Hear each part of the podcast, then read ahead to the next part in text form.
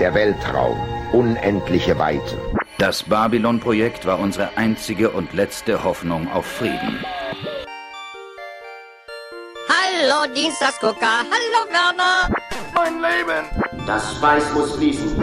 Es tut mir leid, Dave. Aber das kann ich nicht tun. Möge die Macht mit dir sein. Willkommen im Fight Club.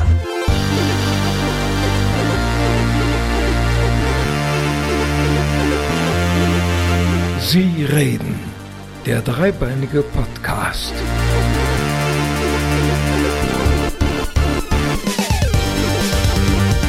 Wir begrüßen euch und dich ganz herzlich zu dieser weiteren Ausgabe von Sie reden, der dreibeinige Podcast. Heute mit Bits, Bytes und Bouts. Äh, wir reden über die Wunder der modernen Datenübertragung. Äh, so viel sei ich mal vorweg gesagt. Äh, bevor wir das aber tun, frage ich ganz lieb in Richtung unseres Hauptstadtstudios nach Berlin. Sebastian, wie geht's dir denn?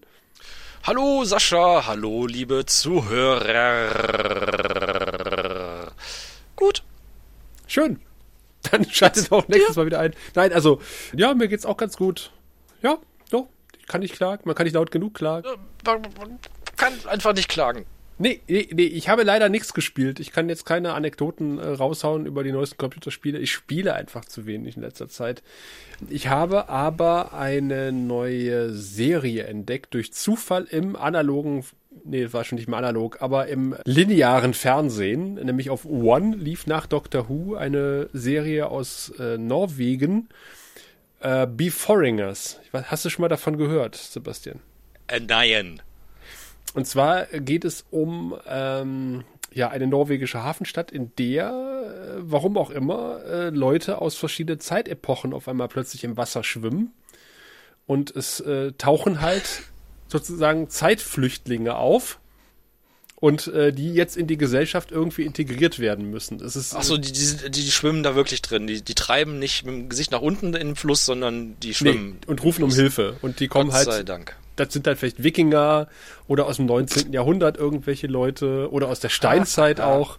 Man macht dann einen Zeitsprung in zehn Jahre in die Zukunft, dann zeigt man halt, wie versucht wird, diese Leute in die Gesellschaft zu integrieren, was nur leidlich klappt und äh, muss gleichzeitig noch eine Mordserie aufklären. Das ist quasi einer der berühmten äh, skandinavischen Krimis in einem Was wäre wenn Setting und das ist echt geil. Also ist von der von der Machart unglaublich toll und ich finde auch die äh, darstellenden Leute sehr sehr sehr sehr sehr gut.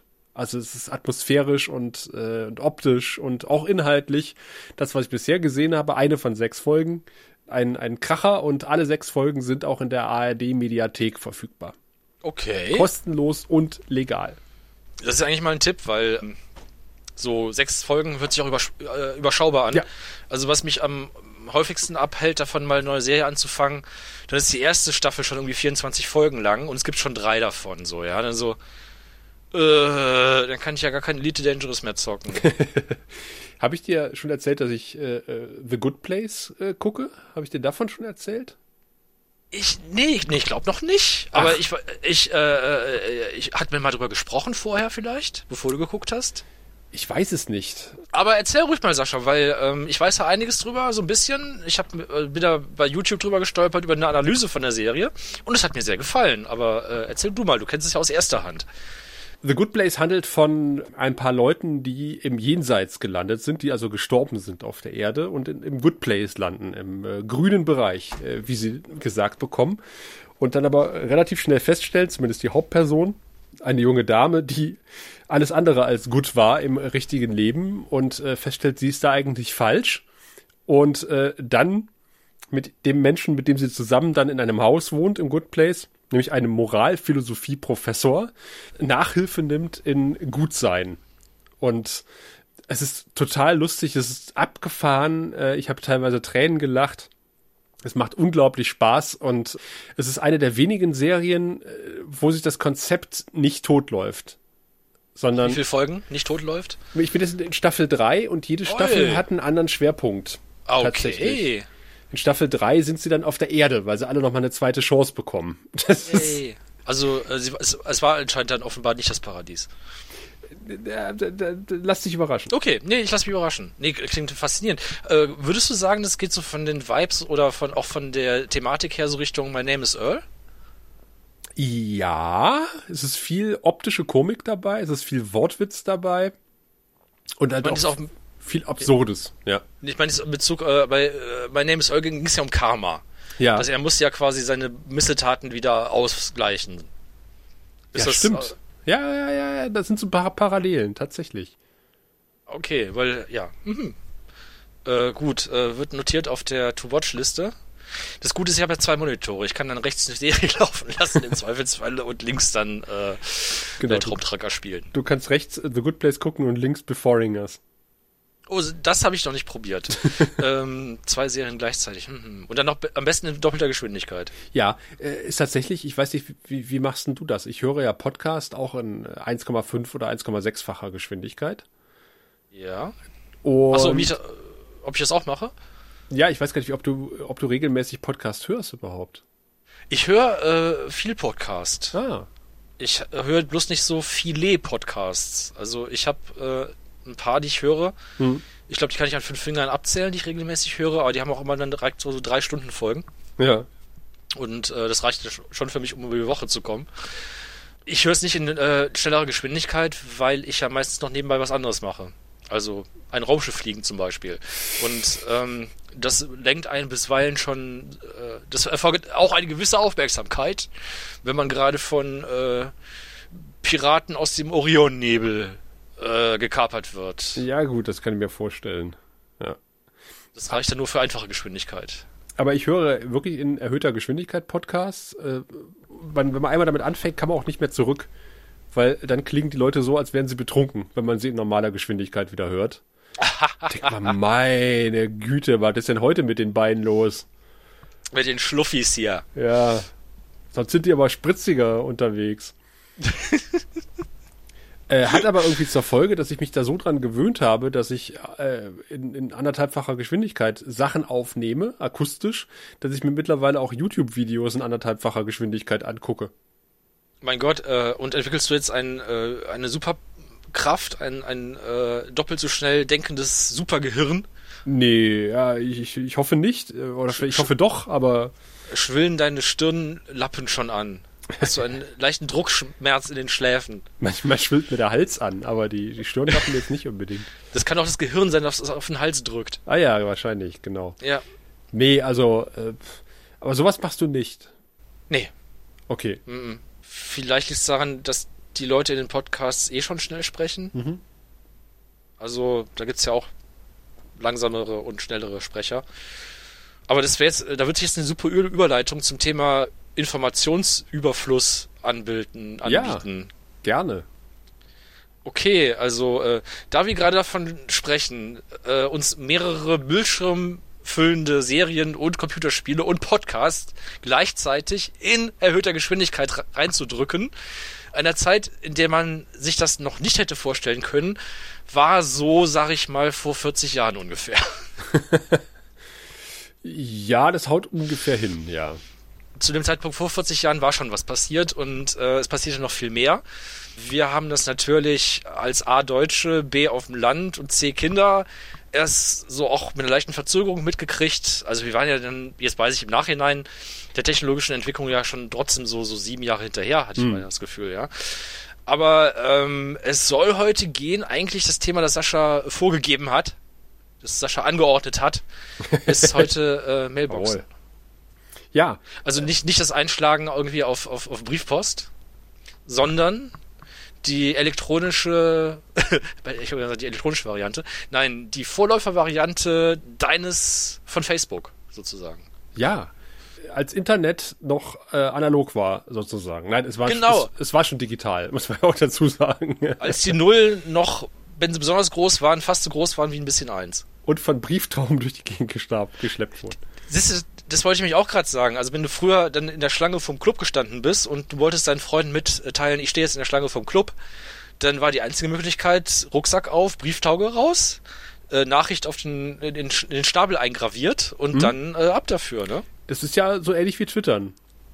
Richtig, daher kommt das auch. Daher kommt ja auch dieser Name, Twittern. Das heißt ja Zwitschern. Genau. Und ähm, was, was anderes ging da nicht, ne? Also Nee, wenn nee. du da, wenn du auch, keine Ahnung, in der Schlange im Kaufhaus standest, ne? Du konntest nicht mal schnell zu Hause Bescheid sagen und ich stehe jetzt in der Schlange im Kaufhaus. Ich weiß noch, wo wir frisch Handys hatten. Und äh, wir waren äh, im, im Victor in Imschenbruch mit meiner Schwester. Und meine Schwester sagte, ich rufe dich dann an, wenn ich fertig bin. Sagte ich, wir können auch einfach machen, wer als erstes fertig ist, wartet. Nee, nee, ich rufe dich dann an, wenn ich fertig bin. Was ist aus, ich, äh, wer als erstes fertig ist, wartet geworden?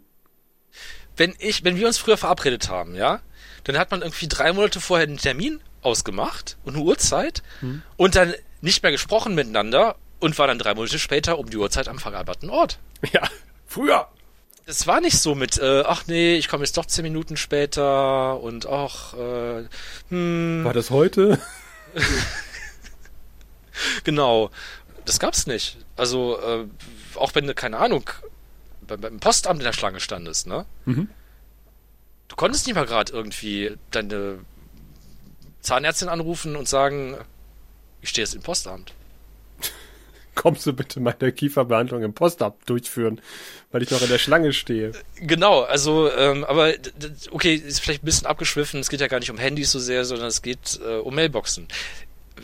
Wie hattest du das eigentlich, wie bist du auf dieses Thema gekommen, Sascha? Das hat einen kleinen Bogen geschlagen, dieses Thema. Äh, Ich, auch jetzt möchte ich nochmal einen kleinen Bogen schlagen. Dafür sind wir ja bekannt und beliebt und äh, das mögen die Leute ja bei uns. Was hat der Ähm, Bogen dir denn getan, dass du ihn schlagen willst? Ich war nämlich im, äh, im Retrocast zu Gast äh, vom lieben Kai und habe über den Schneider CPC dort philosophiert.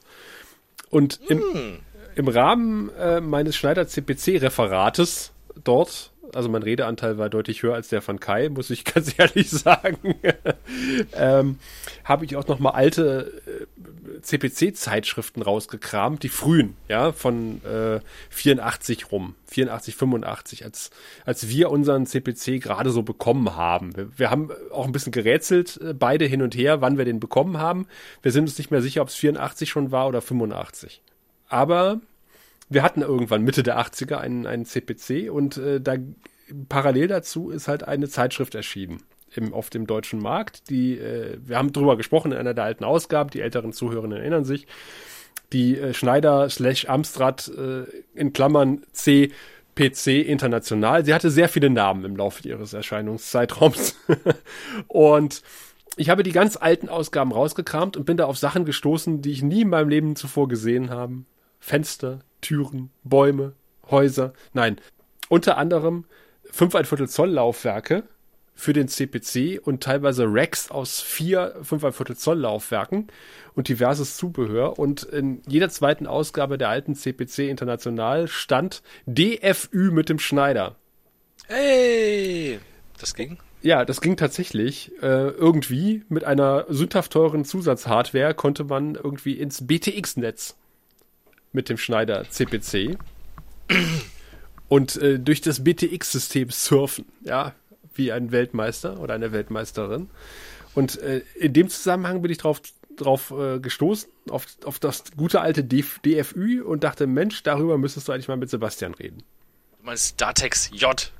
Was mittlerweile Das- Datex, gibt es das überhaupt noch, Datex J? Nee, das, das hieß, äh, ich glaube, Datex J war irgendwie der Dienst, der hinter BTX verwendet worden ist. Das äh, J stand für jedermann. Sagt zumindest Wikipedia. Da muss ich an den Tod denken. Äh, ja, so ungefähr hat sich auch angefühlt, sich das zu bedienen, das BTX. Ich wollte es gerade sagen, das Bild habe ich auch im Kopf. Es gibt's übrigens erst seit 1993. BTX? Ja, Nein. Datex J. Datex J. Das hat ja BTX abgelöst. Mehr oder weniger. Also so oben war das. Es war früher BTX, das war ja schon in den 80ern. Okay. Und dann wurde aus BTX mal irgendwann Datex J. Das könnte auch mit Ron Sommer zusammenhängen, der irgendwann 95, aber das wäre zu früh gewesen, äh, die Telekom übernommen hat und auch die Tarifreform eingeführt hat 1996, über die wir heute noch reden werden im Laufe dieses Podcasts. Robert freut mir. Ja, also, aber das war ja dann irgendwie noch zu Zeiten, wo wir da noch nicht so aktiv drin waren. Nee. Äh, wir hatten in unserer Ausgabe, in der wir Wargames besprochen haben, äh, schon über Akustikkoppler gesprochen, über BTX, äh, auch teilweise und auch über die Kinderschuhe der Datenfernübertragung.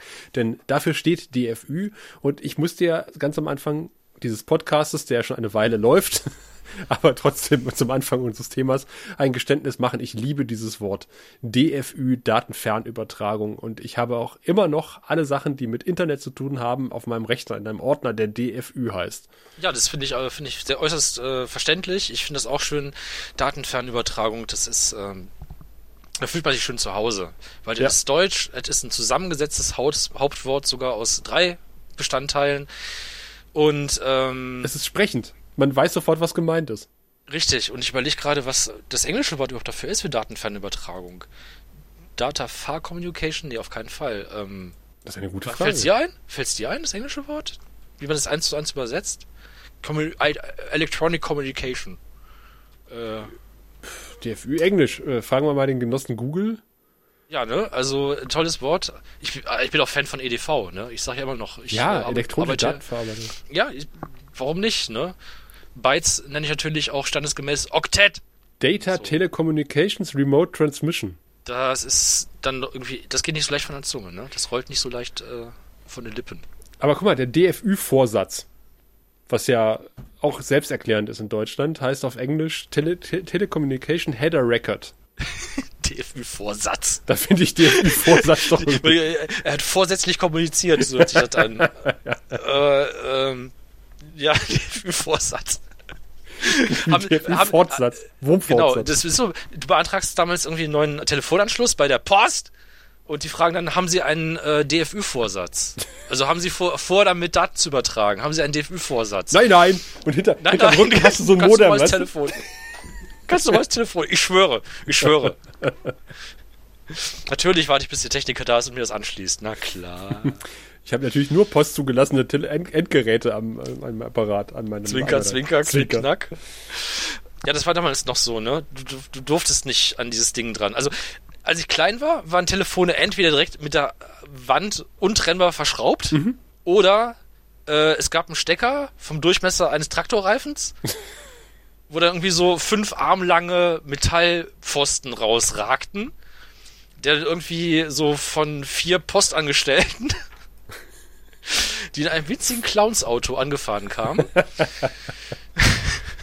dann unter Ächzen und Stöhnen in die fußballtorgroßen Wandsockethalterungen eingeführt wurden. Und die durftest bei Todesstrafe nicht entfernen. Ja, du durftest nicht, wenn du irgendwie mal dein Telefon vom Schlafzimmer ins Wohnzimmer irgendwie nicht den Stecker rausziehen. Nein! Bei Die waren ja dann Zuchthaus. verblombt, wahrscheinlich auch. Die wurden wahrscheinlich verblombt und verschweißt und Pizzazeller großen äh, Metallplomben. Genau, so, so golden, güldene, güldenen äh, Siegel äh. Und dann noch mit mehreren Zaubern belegt. Genau so war das. Könnt ihr euch, macht sich heute keiner mehr eine Vorstellung von, wie das war. Ja, aber so ähnlich war das. Also äh, das war heilig. Es gab ja damals auch einen Postminister noch, äh, Herrn Schwarz-Schilling. Ach ja.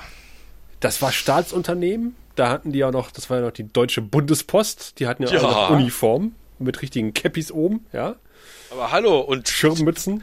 du, wenn da so ein, äh, so ein Funkentstörwagen von der Post vorgefahren war, Oh ja. die hatten aber mehr, also die hatten vergleichbaren Respekt mit äh, irgendwie äh, höheren Staatsbeamten von der Bundespolizei. Das war fast das gleiche. Bundespolizei, Bundespost, das klingt ja fast schon so ähnlich. Genau, aber die, die bei der Post haben noch was mit Strom gemacht und irgendwie mit Funkwellen, das war ja gleich dann noch eigentlich fast noch härter. Ja. Gut, ich meine, es war kalter Krieg, da war natürlich Telekommunikation ähm, Ne? Ne? ja äh, sehr systemrelevant. Genau, und man kann das ja aber aus dem, Fi- aus dem Kinofilm mit dem Radar, ne? Ja. Überall gab's Radar und irgendwie äh, Schuhtelefone, ne? So die im Absatz. elektromagnetischen Wellen, ja, wenn die Sonne explodiert, ja, dann Es gab im Tele ja genau, und es gab im Telekolleg diese herrlichen äh, Zeichentrick-Animationen, äh, wie sich äh, so Funkwellen vom Sendemast abschnüren und so weiter. Das hat mich total fasziniert. von dem Herrn in dem, mit dem Vollbart und dem hässlichen Pulli. Genau, dessen Jackett immer so, äh, so gesirrt und geflimmert hat im Bild, dass man es auch in Lautsprechern gehört hat. Also es hat nicht nur geflimmert auf dem Bildschirm, sondern es hat sich irgendwie auf den Ton übertragen. Und das ist immer so, wenn der im Bild war. Der hat extra seinen Mo- Mo- Moret-Sakko angezogen. Sein Moret-Sakko, genau. Das ist mein Moret-Sakko. Bei Ostfernsehgeräten verursacht das eine Bildröhrenimplosion. Weil, weil die haben ja äh, Seekam. Wie die Franzosen. Ah, Französisch, habe Sekam, äh? Ja, ja, der Aber Franzose konnten- und der, und der Ostdeutsche Aber- hat ja ein Seekam-System. Ja, aber wie konnten die ja den Westfernsehen über empfangen? Haben die das mit Absicht in Seekam dann abgestrahlt in den Osten oder was? Entweder schwarz-weiß oder es gab dann Kombi-Geräte. Das Oder hätte ich doch nicht. ja. irgendwie äh, speziell manipulierte Geräte, dass man irgendwie dann auch PAL gucken konnte. Man hat dann unter der Ladentheke als Bückware dann den PAL Seekam-Konverter mal kurz rübergeschoben. Ja, vermutlich. Also äh, Ro- der, der gute Robert Bruch, ähm, der das PAL-System erfunden hat, der hat ja auch in Mittweida studiert. Deswegen war nach ihm ein Gebäude benannt, der sogenannte Bruchbau. Ah, ah, ah. Ohne Scheiß. Nee, glaube ich schon. Ja, äh, ja, aber sowas Ja, wäre doch Bruch? DDR. Das, Walter Bruch hieß er, nicht Robert. Die haben bestimmt doch irgendwann, irgendwann mal auf PAL umgeschaltet, als irgendwie die Franzosen nicht mehr liefern konnten wegen, keine Ahnung, Atombomben. Ich weiß auch gar nicht, wie lange die Franzosen äh, in Seekam ausgestrahlt haben. Das muss ja irgendwann mal europäisch äh, reguliert worden sein, oder? Das, du, komplett blinder Fleck, schwarzes, äh, schwarze Seite, leeres Blatt, äh, keine Ahnung. Deswegen haben die Franzosen als Rache das, das Card-System erfunden. Das, das, das ist, das stimmt, ne? Skat kommt auch aus, aus Frankreich. Ja, ja. Das Skat, Skat-Anschluss. Wo wir gerade bei Anschlüssen sind. Wir waren ja gerade noch so schön, wir haben von diesen äh, äh, Mühlstein-großen Steckern gesprochen. Der TAE-Anschluss, meinst du? Ich meine den TAE-Anschluss. Da gab es zwei Varianten von. Nein, also den, den meine ich natürlich nicht. Also den meine ich jetzt als Nachfolger von Ah. dem Mühlstein. Von, von dem Mühlstein-Standard hin, weg, hin zum TA-Anschluss. Den gab es in einem F- und einem N-Anschluss? Kann das sein? Ja. Oder was F und äh, T? Ich glaube N für Nebengerät oder nicht so wichtiger Anschluss, wo dann immer, wo man noch das Fax oder den Anrufbeantworter anstecken Genau. konnte. Es gab ja zwei Stecker. Es gab einmal diesen äh, schwarzen TAE-Stecker und aber am Telefon hattest du ja diese äh, RJ-Variante. Ja, auch nicht immer. Also du hattest ja ganz am Anfang hattest du einfach äh, ein, quasi überhaupt kein, keine Steckverbindung am Gerät, sondern es kam einfach ein Kabel raus, an dessen Ende ein TAE-Stecker war. Ja, okay, das stimmt natürlich auch. Und diese Also TAE, das, RJ45-Stecker, äh, die sind ja erst später gekommen. Oder Ich glaube, RJ10. TAE, also wenn du noch Festgeräte irgendwie hast, dann ist TAE auch immer noch der Standard, ne? Ja, mittlerweile ist man bei dieser RJ-Buchse eigentlich angelangt. Auch schon. Ja. Okay, also wir haben noch TAE, also vielleicht das könnt, könntet ihr noch kennen, wenn ihr irgendwie nach 2000 geboren seid. Weiß gar nicht, ob wir so junge, junge Hörer überhaupt haben. Ähm, Nee. Dachte ich mir. Und äh, also ja gut, gut. Dann äh, würdet ihr auch wissen, was für ein Unterschied das war. Ich habe mehrfach den Satz gehört. So ein TAE oder RJ-Stecker, der hätte den Schreibtisch eines deutschen Ingenieurs nie verlassen. Weil äh, RJ kommt, ist wohl ein amerikanischer Standard. Das stimmt. Und das ist ja Radio Jack. Radio Jack heißt das, glaube ich. Ich meine, vorher, früher konntest du irgendwie äh, da irgendwie so, ein- so, so einen Stecker einschmelzen und die da irgendwie für 10 Euro äh, Kupferpfennige draus machen, ja? Und jetzt hast du plötzlich kein Material mehr. Du hast nur irgendwie so ein winziges Ding mit so einer Nase, die immer abgebrochen ist. Also bei den auf RJ-Seite meine ich jetzt die TAE so. Und du konntest vor allen Dingen nichts mehr anschrauben. Vorher die Stecker, die waren ja groß genug, da konntest du irgendwie mit so einem locker irgendwie äh, 30, 30er Nussschlüssel konntest du da irgendwie eine Schraube lösen und dann da locker dein, weiß nicht, 10 mm Querschnitt Kupferkabel einführen. Und das Ding war noch nicht noch zum Löten gedacht, das war jetzt zum Krimpen da. Und du konntest es nur mit, mit beschissenen Spezialkrimpzangen äh, Ja, äh, die krimpen. RJ-Stecker auf jeden Fall. Da brauchst du Krimpzangen. Die TAE auch. Nein, die TAE konntest du auch. Äh, ich habe selber. Äh, Ja, konntest du, aber das war, aber das war aber so frickelig. Vor allem, du hast das Plastik immer mitgeschmolzen. Wenn du da gelötet hast. ja, du dran. musst es drauf löten. Das ist richtig. Du Ja. musst es drauf löten und dabei ist der halbe Stecker weggeschmolzen. Das stimmt auch wieder. Also mir zumindest. Wusstest du übrigens, wofür TAE steht? Äh, äh, äh, Terror allen Elefanten. Fast. Telekommunikationsanschlusseinheit. Sehr schön, sehr schön. Auch das ist eine sehr schöne Abkürzung. Hießen die auch nicht diese, diese Dosen, die man nicht in die Wand eingebaut hat, sondern draufgeschraubt? Apu Avado? Aufputz Anwandschlusswanddose? Das weiß ich nicht. Ich habe auf jeden Fall, dass die mit einem TAE-Stecker heißt Monopoldose. Das passt irgendwie ganz schön zur Telekom, die damals auch Ähm, Post hieß. Oder Post, sagen wir es so. Staatsmonopol. Ja, die haben halt irgendwie die Kurve nicht gekriegt, ne? Das ging, das ging viel zu langsam, auch wenn es jetzt, wir reden ja gleich noch über, wie man Daten irgendwie durch so, durch so ein Kabel durchkriegt. Die haben ja quasi erst dann reagiert, als sie halt mussten, als sich halt schon alle Leute irgendwie im Supermarkt Modems kaufen konnten, mehr oder weniger. Also ganz so war es noch nicht, aber äh, jedenfalls die Technik war schon wesentlich fortgeschrittener. als halt irgendwie so ein Modem von der Post ist, war doch so groß wie so, ein, so eine Waschmaschine. Und Da konntest du schon Tischgeräte kaufen. was, was total verwirrend war, ich habe jetzt nochmal nachgeguckt, es gab F- und N-Buchsen. Und Ja.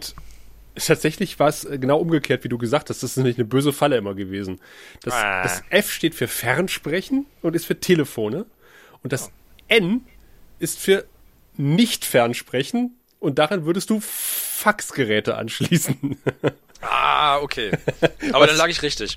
Was ja auch irgendwie logisch ist, dass du das Faxgerät nicht an der F-Dose anschließt. Ja, aber den Fernsprecher machst du ja an die. Egal. Ähm, ja, äh, die hatten andere Nasen. Also die äh, haben ja. Genau, da die haben irgendwie nicht gepasst. Du konntest mit dem Cuttermesser diese, diese Nasen abschneiden und dann haben die in beide reingepasst. man konnte da Äh, ein bisschen dran rumfrickeln. Äh, frickeln.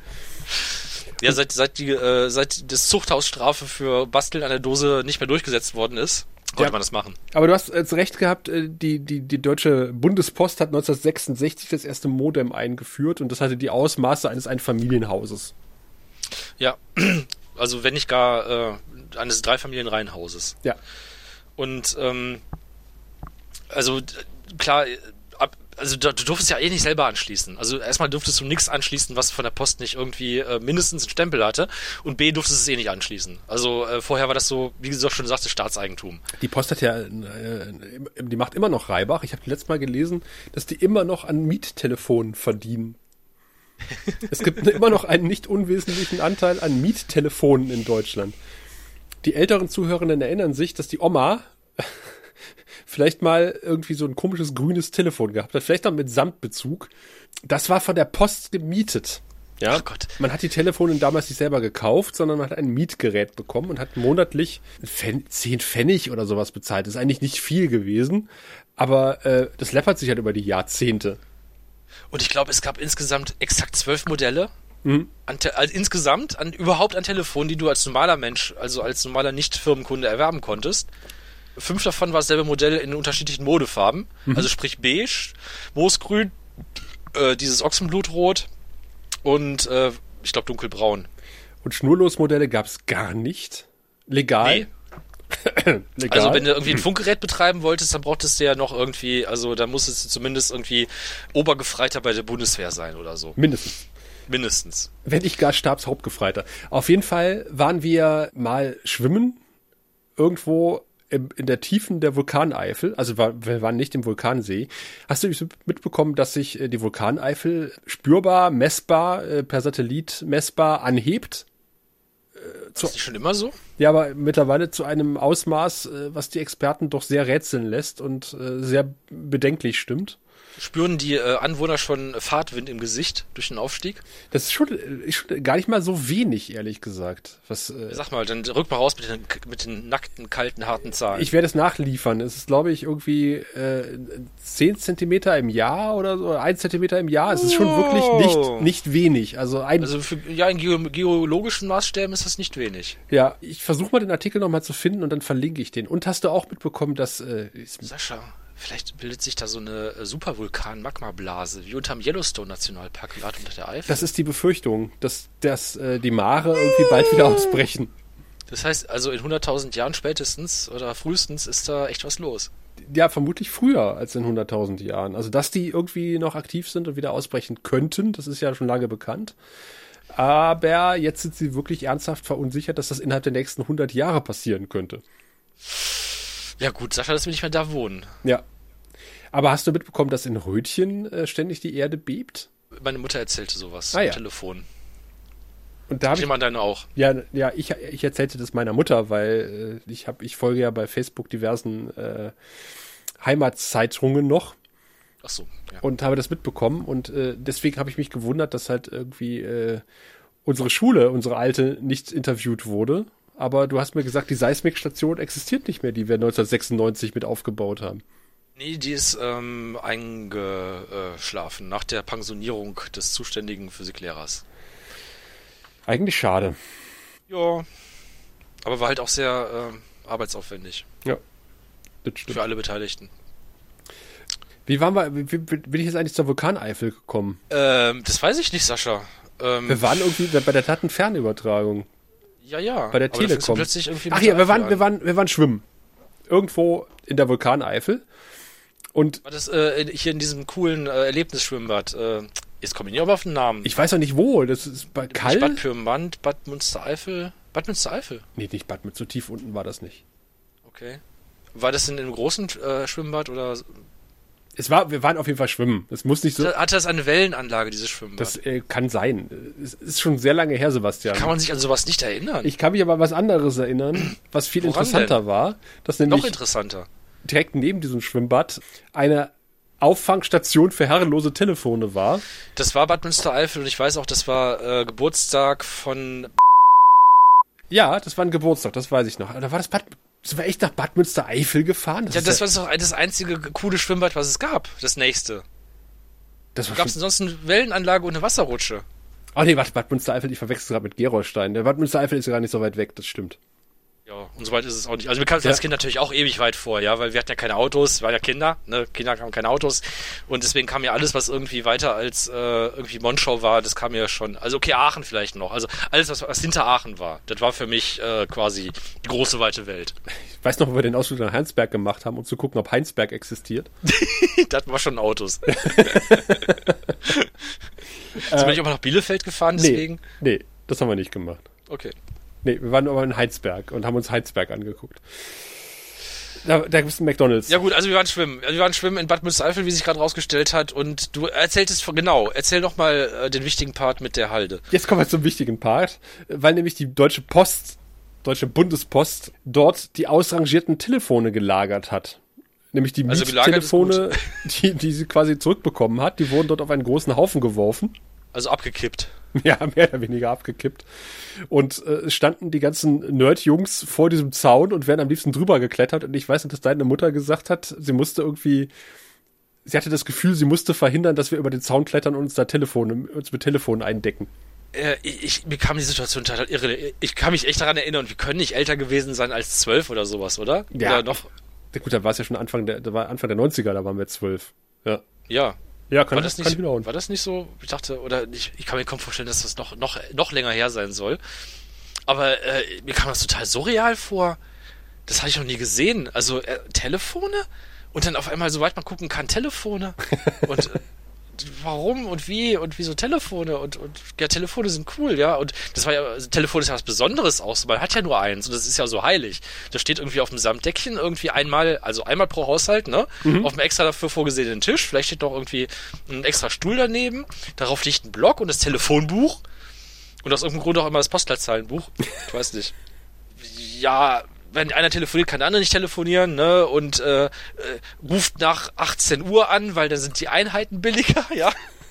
Und irgendwie, vor allen Dingen, wenn er nach weit telefoniert, ja, wenn er die Verwandten irgendwie in der Pfalz anruft, das kostet dann gleich irgendwie äh, 6 Mark die Minute oder sowas in der Richtung, was ungefähr umgerechnet so heute 20 Euro sind, ja. Ja.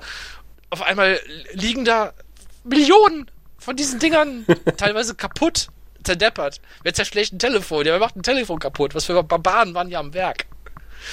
Das hat mich schon schwer äh, erschüttert. Vielleicht hat das, vielleicht, vielleicht muss ich ja mal, das muss man meinem Therapeuten erzählen. Ja, mach das mal. Ja, Ich glaube, alles in deinem Leben lässt sich auf diesen Moment zurückführen, Ich glaube, da gehen gerade ein paar Türen auf hier bei mir. wo du diesen Berg von Telefonen gesehen hast. Wir Ja. hatten übrigens, wo du den Notizblock äh, neben dem Telefon erwähnst, wir waren ja noch eine Nummer äh, schärfer. Wir hatten so ein geiles äh, Register unterm Telefon, wo man draufdrücken konnte mit verschiedenen Buchstaben. Und dann konntest du unter, unter, oh ja. unter Mhm. S drücken und dann ist dann äh, quasi Sebastian. Deine Nummer, die, die ich natürlich auswendig konnte, war ja nur vier Buchst vier Ziffern, aber Ja. die war dann äh, quasi äh, da eingetragen. Und wenn du mal genau darüber nachdenkst, ist das quasi ein mechanisch umgesetzter Suchalgorithmus, ne? Mhm. Das ging also mit, mit, mit Haken und mit Löchern in den Karten drin. Dass wenn du halt die entsprechende Taste gedrückt hast, alle Karten quasi bis zum gewissen Buchstaben freigegeben worden sind, aber die anderen nicht. Genau. Und natürlich haben wir das ein bisschen gehackt und haben irgendwie wollten rausfinden, wie das funktioniert und man hat es irgendwie geschafft, dass man alle rausziehen konnte auf einmal. Und dann war es kaputt. Ja, dann war es kaputt, dann war mein Vater sauer. Nein, Quatsch. Äh, man konnte es auch wieder einhaken. Ja, genau, sowas gab's damals noch. Und, und Rolodesks und äh, genau, überhaupt Stempel und Stempelkissen und äh, Stempel, bei denen man das Datum einstellen konnte. Ja, sowas hatten wir auch. Und Stempelkissen, natürlich. Und Stempelkissen Farbe, ja, also Na Ja. Nachfüllfarbe für Stempelkissen. Genau, und ein Schwämmchen für Briefmarken anzufeuchten. und äh, ja, aber es gibt's heute auch noch. Das stimmt, das habe ich auch noch gesehen in dem letzten. Aber ich glaube, diese Letztens. Ich, ich, ich habe mir sagen lassen, es gibt keinen dem letzt. Es gibt nur letztens. Oder zuletzt. Dem letzt, ja, ich glaube auch, das ist äh, wahrscheinlich regional bedingt. Ja. Ja, genau. Also jedenfalls irgendwann durfte man eigene Telefone kaufen. Man, das, das, das ausgefallenste Telefon, was man sich bei der Post kaufen konnte, war das Mickey Maus Telefon mit dem, äh, das aussah wie eine Mickey Maus, die einen Telefonhörer in der Hand Das hält. gab es Man konnte- offiziell bei der Post? Das gab es offiziell bei der Post. Ach, cool. Mhm. Es gab natürlich äh, in, im Konrad-Katalog und äh, diversen anderen, äh, hätte ich fast gesagt, Online-Shops, also äh, Katalog, äh, äh, gab es natürlich äh, auch Telefone zu kaufen. Ja, Moment mal, äh, nach nicht den zu, da stand auch ganz groß, Achtung, dieses Telefon ist nicht postzugelassen, Sie dürfen es nicht im Postnetz betreiben. Zwinker, Zwinker, stand da auch noch Aber ganz das war schon drunter. spät. Also das war schon, äh, da, da waren die DFÜ-Kriege schon fast, fast vorbei, fast verloren, ja. Also, nee, also das Telefon irgendwie so anderswo angeboten Doch, doch, doch, doch, doch. Und wir hatten dann ein Funktelefon und Ja, aber in der TAE-Steckerzeit war das schon. ja, das schon. Ja, okay. Ja, ja, gut. Aber da haben wir auch definitiv im alten Haus gewohnt und äh, wir hatten dann ein Funktelefon und dieses Funktelefon hat auf einer Frequenz gefunkt, die ich dann im Radium abhören konnte. Ich konnte dann quasi, wenn meine Schwester telefoniert hat mit dem Funktelefon, konnte ich in meinem Radio mithören. Haha, zwinker, zwinker. Nein, echt? Hm? Ach, wie schön. Das war ja Äh. alles ana- analog und unkodiert. Also von daher. Okay. Äh, und du hast ja nichts erfahren, was du gar nicht wissen wolltest? Äh, nee. Ah ja. Ja, Landleben ist halt Ja. unschuldig. Und in deinem Plomben hast du es auch nicht gehört. nee. Das war noch vor, vor den Zeiten, wo wir alle mit 5G-Chips geimpft wurden. Äh, wie war das noch mit dem digitalen Impfpass? Naja, ja genau. Also dann, also später gab es das dann schon und irgendwann auch beflügelt äh, war unsere Fantasie ja schon irgendwie beflügelt und äh, infiziert durch solche Filme, wie wir sie schon besprochen haben in diesem Podcast. Sprich äh, Nummer 5 lebt, äh, Wargames vor allen Dingen und Ja, und, und Wargames. Und, und was macht Ja. man quasi, wenn man kein Gerät direkt in die Steckdose stecken darf, Sebastian? dann kauft man sich einen Adapter, der zugelassen ist. Entweder das oder äh, man nutzt das vorhandene Endgerät und modifiziert das ein wenig. Oder, also man, man, man nutzt quasi, darauf will ich hinaus, einen Akustikkoppler. Ach so, genau. Äh, ja, stimmt aber auch nicht so ganz, weil ähm, die Akustikkoppler waren ja dann auch zugelassen. Also du musstest dann schon einen zugelassenen Adapter, also der, der, Akustikkoppler war dann der zugelassene Adapter sozusagen. Ja, es gab zugelassene Akustikkoppler, aber es gab auch nicht zugelassene. Also Akustikkoppler ist quasi ein Gerät, da legst du einen Telefonhörer drauf und nutzt quasi die vorhandene Infrastruktur, ohne drauf einzugreifen und dein Akustikkoppler steckt im Computer. Richtig, ach so, jetzt weiß ich, worauf du hinaus willst. Du durftest kein äh, anderes Gerät elektr elektrisch Richtig. verbinden. Mit dem äh, Postnetz. Richtig. Und so hast du es äh, umgangen, da das elektrisch zu verbinden. Das Genau. war der Witz der Sache. Und du spielst wahrscheinlich auch das sogenannte Datenklo an, von dem ich bis heute quasi nichts noch, nie- noch nie gehört habe. Ich habe bis gerade noch nichts davon gehört, deswegen kann ich auch nicht drauf anspielen, aber ich bin sehr gespannt.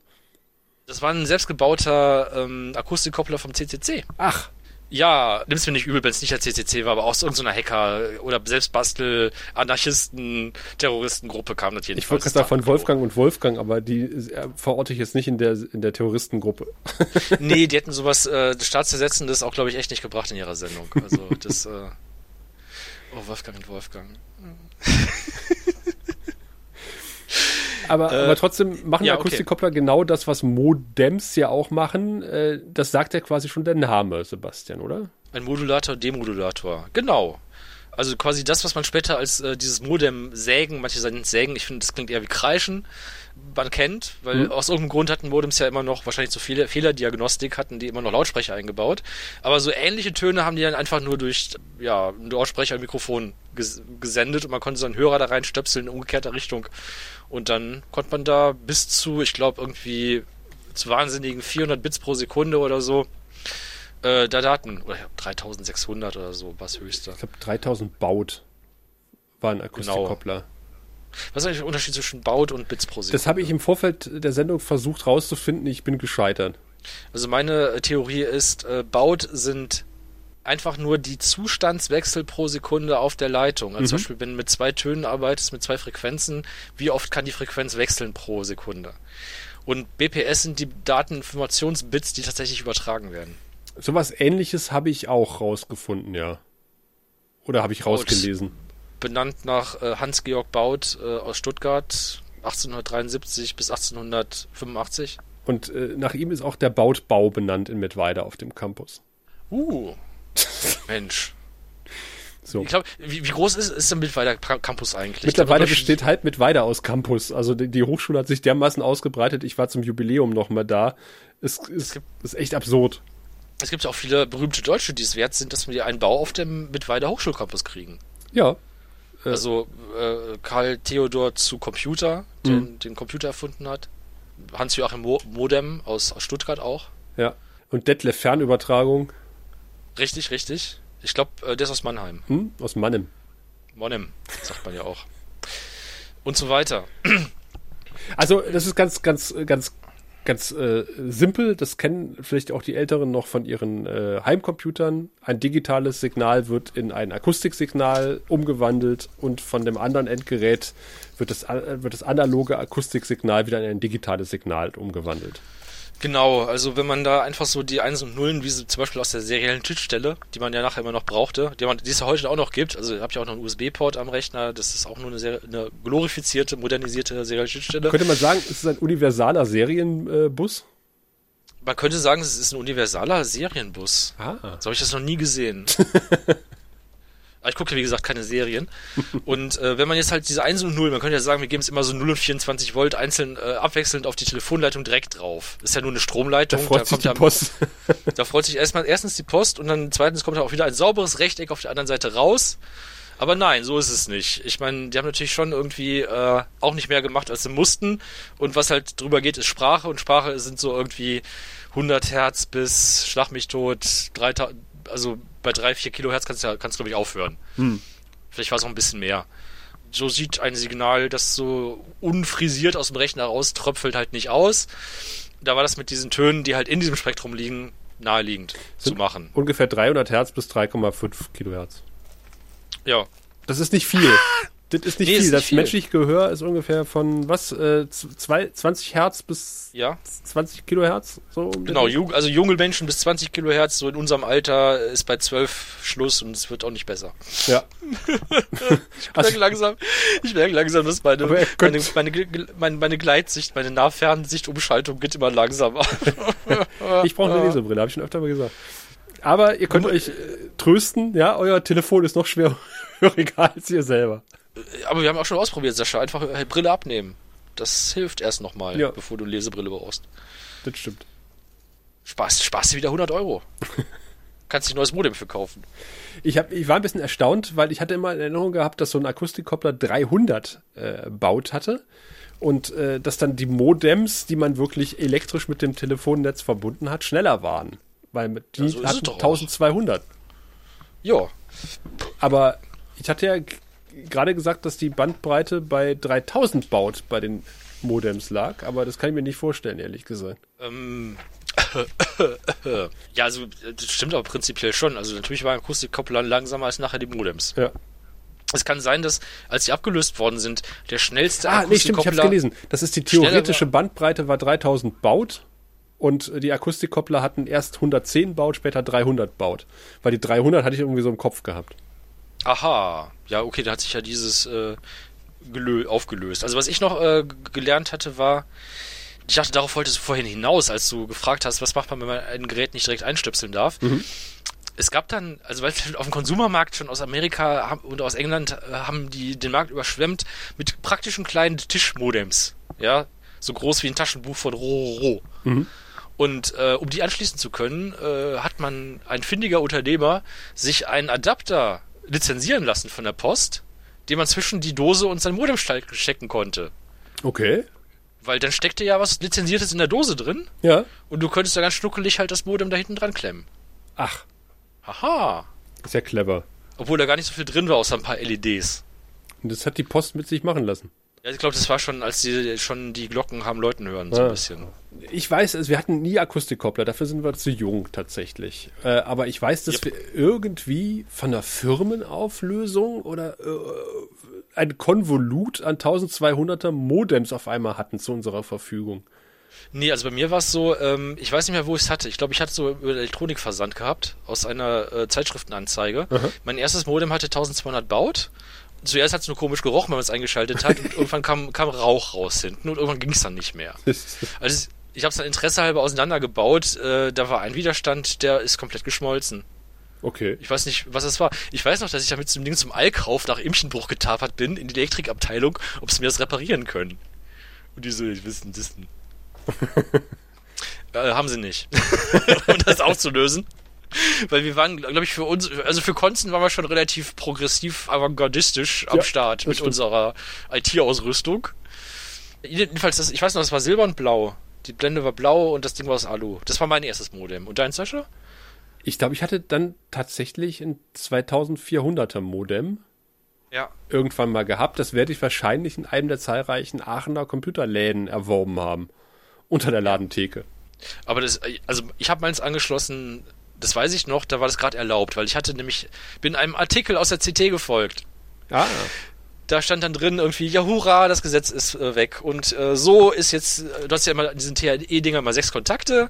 So sind diese sechs Kontakte belegt, von denen du eigentlich nur zwei brauchst. Also wenn du es ganz einfach machst. Und äh, so schließt man das an. Und ich so, juhu. Und äh, ja, das, ich meine, das habe ich als in dem Alter halt geblickt, ne? So zwei Drähte. Okay, das war halt ein bisschen fummelig, da was dran zu löten an diesem blöden TA-Stecker. Ich glaube, den habe ich mir bei Renate Wilms da im äh, das kann sein. Ja. AEG-Geschäft da gekauft. Ja, Lötkolben hatte ich im Haus dank meinem Vater und dann, äh, ja, ruppel die Katz. Ein, zwei Mal einen leichten Schlag geholt, weil da waren irgendwie noch so 60, 60 Volt Speisespannung für die schweren äh, elek- elektromechanischen Klingeln der alten Telefone drauf. Das war immer Und- fies, wenn du an der Telefonleitung irgendwie rumgebastelt hast und in dem Moment hat jemand angerufen, weil dann kam eine nicht unerhebliche Spannung auf einmal auf diese. Steckdose, auf, auf, die, auf die Telefondose. Genau. Ich überlege gerade, wo man so Klingeln noch heutzutage findet. Also früher gab es die überall. An Türen, Haustüren. Es gab die, die Schulklingel war so eine Klingel in der Grundschule. Ich habe noch eine hier, Aber abgesehen davon sieht man, sieht man die nicht mehr, diese Klingel. Die sind auch verschwunden. wie so vieles. Wie so vieles. Wie die Fassmacher, Sebastian, die sind auch verschwunden. Ja, und die Hufschmiede. und, und, und, und die, äh, die, die, die Ablasshandler, Händler. naja, da gibt's jetzt moderne Varianten von. Stimmt, die waren nie wirklich weg, ne? Richtig. Aber diese Klingeln, die waren allgegenwärtig. Hatte ich so in meinem Elektronikbau-Bastelset, hatte ich so eine kleine Version davon, um mal was zu haben, was man irgendwie mal antreiben kann. Ich habe auch so ein Elektronik-Bastelset und da ist es relativ einfach gelöst. Da ist es nur so eine runde Scheibe und innen drin ist eine rotierende Feder. Und das klingelt Ja. Und da hast du einen Motor, der die Feder treibt. Genau. Und, äh, klingt, kann man wahrscheinlich einen ähnlichen Sound mit erzeugen, aber das Original war natürlich so, immer wenn der Klöppel an die Glocke geschlagen hat, hat er sich quasi kurz geschlossen, Elektromagneten kurz geschlossen und dadurch ist das Ding wieder zurückgefedert. Was wahrscheinlich wahnsinnig energieineffizient ist, aber es war. Und deswegen haben die auch äh, 6000 Volt durch die Telefonleitung gejagt, damit die Klingeln funktionieren. Deswegen, ja, natürlich, klar. Ich meine, es war Natürlich. wirklich 12 Volt oder sowas. Also es war nicht wenig. Und äh, wenn du mal so 12 Volt auf die, auf die etwas äh, ohnehin schweißnassen Händchen hast, weil du Das gerade an der nicht genau- Telefondose rumschraubst, äh, Genau. Ich hatte nämlich auch mal schweißnasse Händchen. Ich kann mich da gut dran. Das habe ich übrigens auch heute noch, wenn ich sehr, sehr komplizierte Sachen irgendwie mache. Mit den Fingern, dann schwitzen die ganz massiv. Hast du die methodisch äh, inkorrekt Folge ähm, gesehen unter über den Zu, äh, Zusammenhang von Berührungsreizen und Schweißentwicklung an den Fingerkuppen? nein, habe ich nicht gesehen. Das ist tatsächlich so, dass äh, irgendwie ähm, sich das so einstellt, dass die Feuchtigkeit äh, perfekt passt, dass du den maximalen Grip an den Fingerkuppen hast. Ach krass. Ja, weil die, also man hat sich aufgefragt, warum, warum diese Abdrücke, aber diese Abdrücke, die wirken wohl vor allen Dingen eins, du kannst besser glatte Sachen festhalten. Genau. Da gibt's ja äh, diverse Studien, die belegen oder die belegen wollen, dass du in einer Badewanne äh, Schrumpelhaut bekommst, damit du Sachen besser greifen kannst. Dann gibt es eine gleiche Anzahl von Studien, die das Gegenteil belegen. Also man hat immer noch nicht geklärt, warum man äh, Schrumpelhaut bekommt in der Badewanne. Ich denke nicht, dass das von der Evolution beabsichtigt war, ehrlich gesagt. Ich glaube, das ist einfach nur die Hornhaut, saugt sich mit Wasser voll und wird dann nicht größer. Das ist meine Theorie zu dem Thema. Wir brauchen mehr Forschung in der Hinsicht, Sebastian. Wir brauchen mehr für Forschung. Wo ist die DPG, wenn wir sie brauchen? Ich schreibe mal einen Antrag morgen. Also drei feste Stellen und irgendwie noch ein paar Millionen für Räumlichkeiten und Equipment müsste aus. Sehr gemein ist übrigens, äh, du hast ja von den Adern erzählt, wenn man an der Telefondose rumgebastelt hat, man konnte die ja vorher nicht abklemmen. Das heißt, man hat ja immer äh, im Hottenbetrieb sozusagen an der Dose rumgeschraubt. Jo, man konnte nicht mal kurz bei der, bei der Fernmeldestelle anrufen und sagen, äh, ich bastel mal kurz an ihrer Dose rum. Können Sie mal kurz unseren, unseren äh, Zugang für, äh, keine Ahnung, eine Stunde abschalten oder so? Man hätte natürlich im, im Keller die Hauptdose Ja, mal kurz abklemmen können, äh, damit man dann an der Verteilung rumbasteln kann. Ja, aber, aber die, war, die war wirklich verplombt. Die war da hab wirklich ich mich nicht, nicht rangetraut. Und äh, das hatte, wenn du dann irgendwie versucht hast, äh, die Leitung in diese Schraube reinzukriegen, hat das, hat das Ganze natürlich ein bisschen gefedert hin und wieder mal. Ne? Also hast du bist manchmal auch wieder aus der Verschraubung raus und wieder rein und wieder raus Ja. und wieder rein. Und jetzt gibt es sowas wie das Impulswahlverfahren, Richtig, stimmt. was ja so funktioniert, dass du quasi die Leitung unterbrichst. Ja, von eins bis neun Mal. Oh, nee, von, Von 1 bis 10 von Mal. eins bis zehn Mal. Die Null ist zehn Mal, ne? Genau. Genau. Ja. Und dann kannst Deswegen brauchte die auch mal so lange zum Wählen. bei den Drehscheibentelefon, fragt eure Eltern. Und dann kann es natürlich passieren, wenn du mit, den, mit dem Draht dummerweise immer an den Kontakt rankommst, dass du mal die 112 anrufst. Ich dachte gerade, 110 ist unwahrscheinlich, 110 aber okay. funktioniert nicht, aber die 112 Ja, ja, ja. funktioniert hervorragend, für sie getestet. Oh, schön. Hm, dann rief nämlich dann die Leitstelle an bei uns und sagte, äh, ob irgendwas nicht in Ordnung wäre. Ich hätte dreimal die 112 gewählt, 112 gewählt Und wieder aufgelegt. und wieder aufgelegt.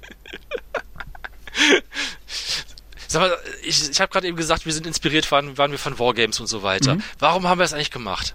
Warum, wie sind wir auf die Idee gekommen, eigentlich da ein Modem anzuschließen an unsere Rechner? Weil wir es konnten. Ja, wir konnten vieles, aber warum gerade das? Warum klettern Leute auf einen Berg? Weil er da ist. Ja, ist schon richtig. Ja, okay, wir sind dafür nicht so viel auf Berge geklettert, das ist richtig. Wir hatten ja auch keine Berge. Wir hatten ja Ja, nicht. oh, wir, hatten also, also über, mangelnde, mangelnde Berge konnten wir uns jetzt nicht, also Mittelgebirge, ne, sage ich jetzt mal. Aber wir waren auch kleiner damals. Zum wildes Wiffisloch hätten wir kriechen können. Wir hätten uns da im Belchenbachtal von der, der Grillhütte von dieser Stallwand abseilen können. Zum Beispiel haben wir gemacht, haben wir gemacht, haben wir alles Haben gemacht. wir dann gemacht später. Aber da, es war später, da war, war glaube ich, schon äh, nach, nach meiner ersten Modem-Erfahrung. Ja, das kann sein. Ja, es war irgendwie cool. Natürlich haben wir diese Filme gesehen und haben gedacht, so Wir hier, die Filme gesehen. damit können wir uns in, einwählen. nach Jülich ins äh, Kernforschungszentrum einwählen und die Brennstäbe rauf und runter fahren. Wir können uns bei Vogelsang einwählen und einen Atomkrieg auslösen. Zum Beispiel, wir können, Was man als 16-Jähriger so macht halt. wir konnten uns auf unsere nicht fahrenden, doch, wir hatten schon Bankkonten. Äh, wir konnten uns auf unser, auf unser Sparkassen-Hauptrechner einloggen und unseren Kontostand erhöhen, unsere Schulnoten ändern. Hätte ich das mal gemacht?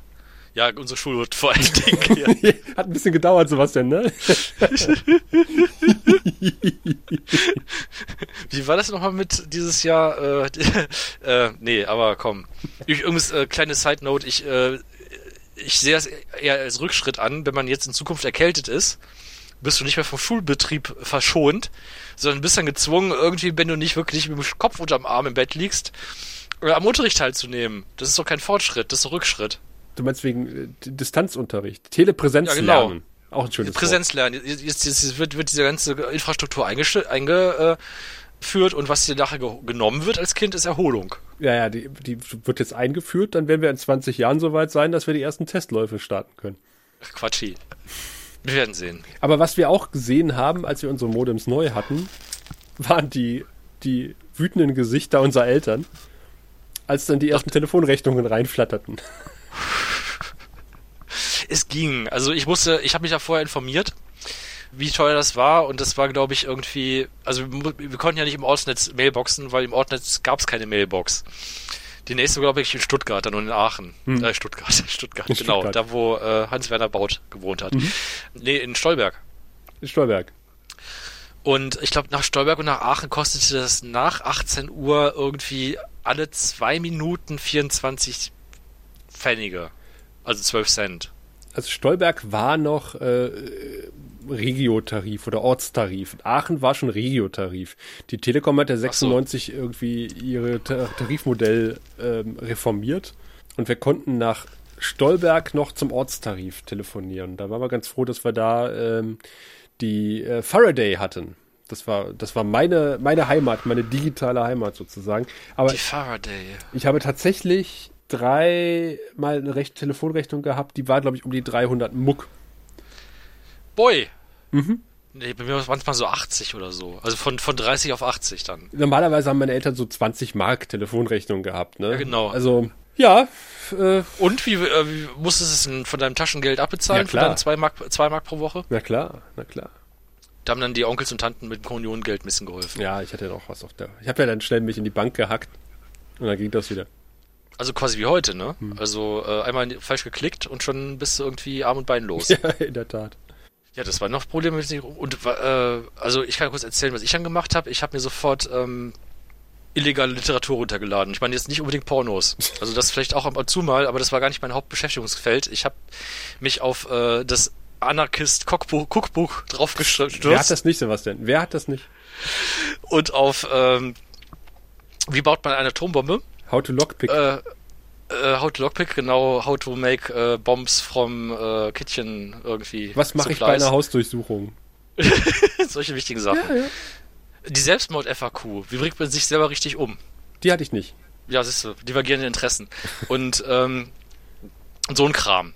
Also das hat mich super fasziniert. Und ich habe mir äh, einfach nur äh, Mirrors von amerikanischen Brettern runtergeladen, also von äh, aus Universitäten, wo es dann auch um Star Trek ging und sowas. Natürlich, natürlich. Wir hatten, äh, wir waren in der großen Lage. Ich weiß, dass ich die Bilder der Enterprise E, war das, glaube ich, al- als einer der ersten hatte bei uns in, So, der- aber in vielleicht erstmal erklären, was eine Mailbox ist und wie sie funktioniert, Genau. wie die aufgebaut ist. Also, wir sind immer noch beim, wir haben immer noch diesen komischen Kasten jetzt, äh, das Modem, ja, der Modulator und. Demodulator mit einer, Und wir haben, ach so genau, und der wird an die Serienschnittstelle, die RS232-Schnittstelle des Rechners angeschlossen. Genau. Das heißt, es war schon mal ein Problem mit dem CPC 464, weil der hatte keine RS428 irgendwas Schnittstelle. da konnte man was basteln, notfalls. Das haben wir, das haben wir aber nicht getan, soweit ich mich erinnern kann. nee, also da hatten wir schon Also- einen PC auf jeden Fall. Du hattest einen PC, ich hatte einen Atari. Und äh, äh, aber so Terminal-Programme, die gab's halt, ne? Genau. Also spätestens, wenn man es einmal geschafft hat, sich zu verbunden, kann man sich ans runterladen, was natürlich so ein bisschen Henne-Ei-Problem ist. Aber irgendwie hat man dann eins auf einer äh, Public Domain Shareware Floppy Disk irgendwie aus der Computerzeitung gekriegt. Also Terminal-Programm meine ich Richtig. jetzt. Und das Terminal-Programm hat quasi dann softwareseitig gesagt, okay, jetzt ist ein Modem angeschlossen, ich nehme die Daten entgegen, wandle die in ein analoges Signal, äh, sag dem Modem, es soll das umwandeln und äh, kommuniziere quasi mit dem Modem. Genau. Und das war eigentlich äh, schon der zweite Schritt. Der erste Schritt war erstmal zu sagen, verbinde dich mit der scheiß Telefonleitung. Genau. Also äh, nimm ab, wähle und dann verbinde dich. Und das musstest du über sogenannte AT-Kommandos machen. Stimmt, das waren die AT-Kommandos. Das war so ein Standard, der sich dann durchgesetzt hat, irgendwie auch vom amerikanischen Hersteller. Ähm, das war so eine kleine Programmiersprache nur für Telefone und äh, ähnliches, also auch Modems und Faxgeräte und so weiter. Und mein Gott, war das eine Bastelei. Du musstest immer das Timing richtig hinkriegen und jeder Hersteller hat seine eigene Süppchen gekocht. Da gab es dann immer Sondervarianten von diesen AT-Kommandos und äh, da gab es immer ein, äh, ich glaube ATDP. Das war Wähle mit Pulswahlverfahren und danach die Nummer. Und wenn du Glück hast, hat sich dann verbunden. Und ansonsten gab es noch ADT, ATDT für Tonwahlverfahren. Und du konntest auch umstellen, was er machen soll, wenn du nur ADT eingibst. AD, ATD. Und du konntest einstellen, was konntest du noch alles einstellen? Wie das Escape-Zeichen ist, dass du nachher wieder aus dem Datenübertragungsmodus in Kommando-Modus äh, rum zurückkamst. Wie man ein Hook-Flash simuliert, ein kurzes Auflegen. Ja, stimmt. Die, die R-Taste am Telefon. Manchmal braucht, braucht es ja eine R-Taste. Also wenn du, je nachdem, wo du warst. Also zu Hause nicht, aber wenn du in einem ähm, Telefonnetz lokales warst, in einem lokalen Dingsbums. Und lauter so Mist, oder du konntest dich auch anrufen lassen. Wir haben natürlich auch versucht, uns gegenseitig dann anzurufen und uns dann äh, nicht zu unterhalten wie normal, sondern im Zweifinger-Suchsystem irgendwie äh, zu chatten halt, ja. Und äh, bitte Leute, Anfang der 90er, ja. Also wir waren da sowas von vorne dran an der technisch-logischen äh, Dingsbums. Das stimmt, das Ja. müsste irgendwie so 94 gewesen sein, Ja, als wir eingestiegen sind mit dem, mit dem Kram.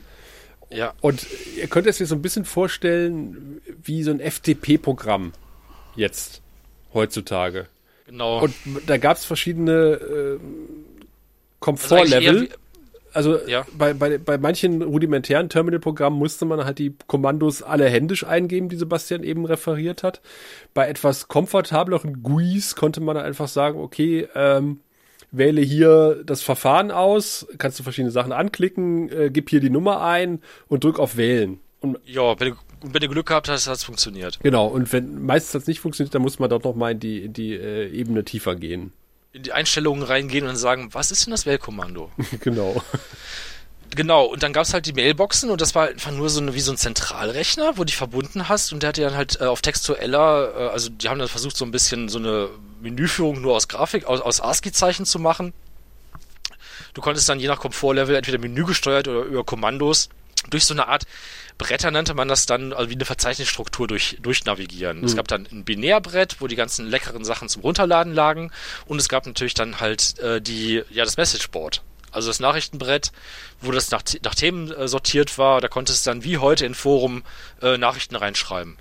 Da gab es verschiedene Varianten. Also Sebastian hat ja schon gesagt, wir haben uns ja gegenseitig auch angerufen. Das heißt, im Grunde genommen stand irgendwo ein Rechner, auch mit einem Modem verbunden an einer Telefonleitung und hat die Anrufe einfach entgegengenommen.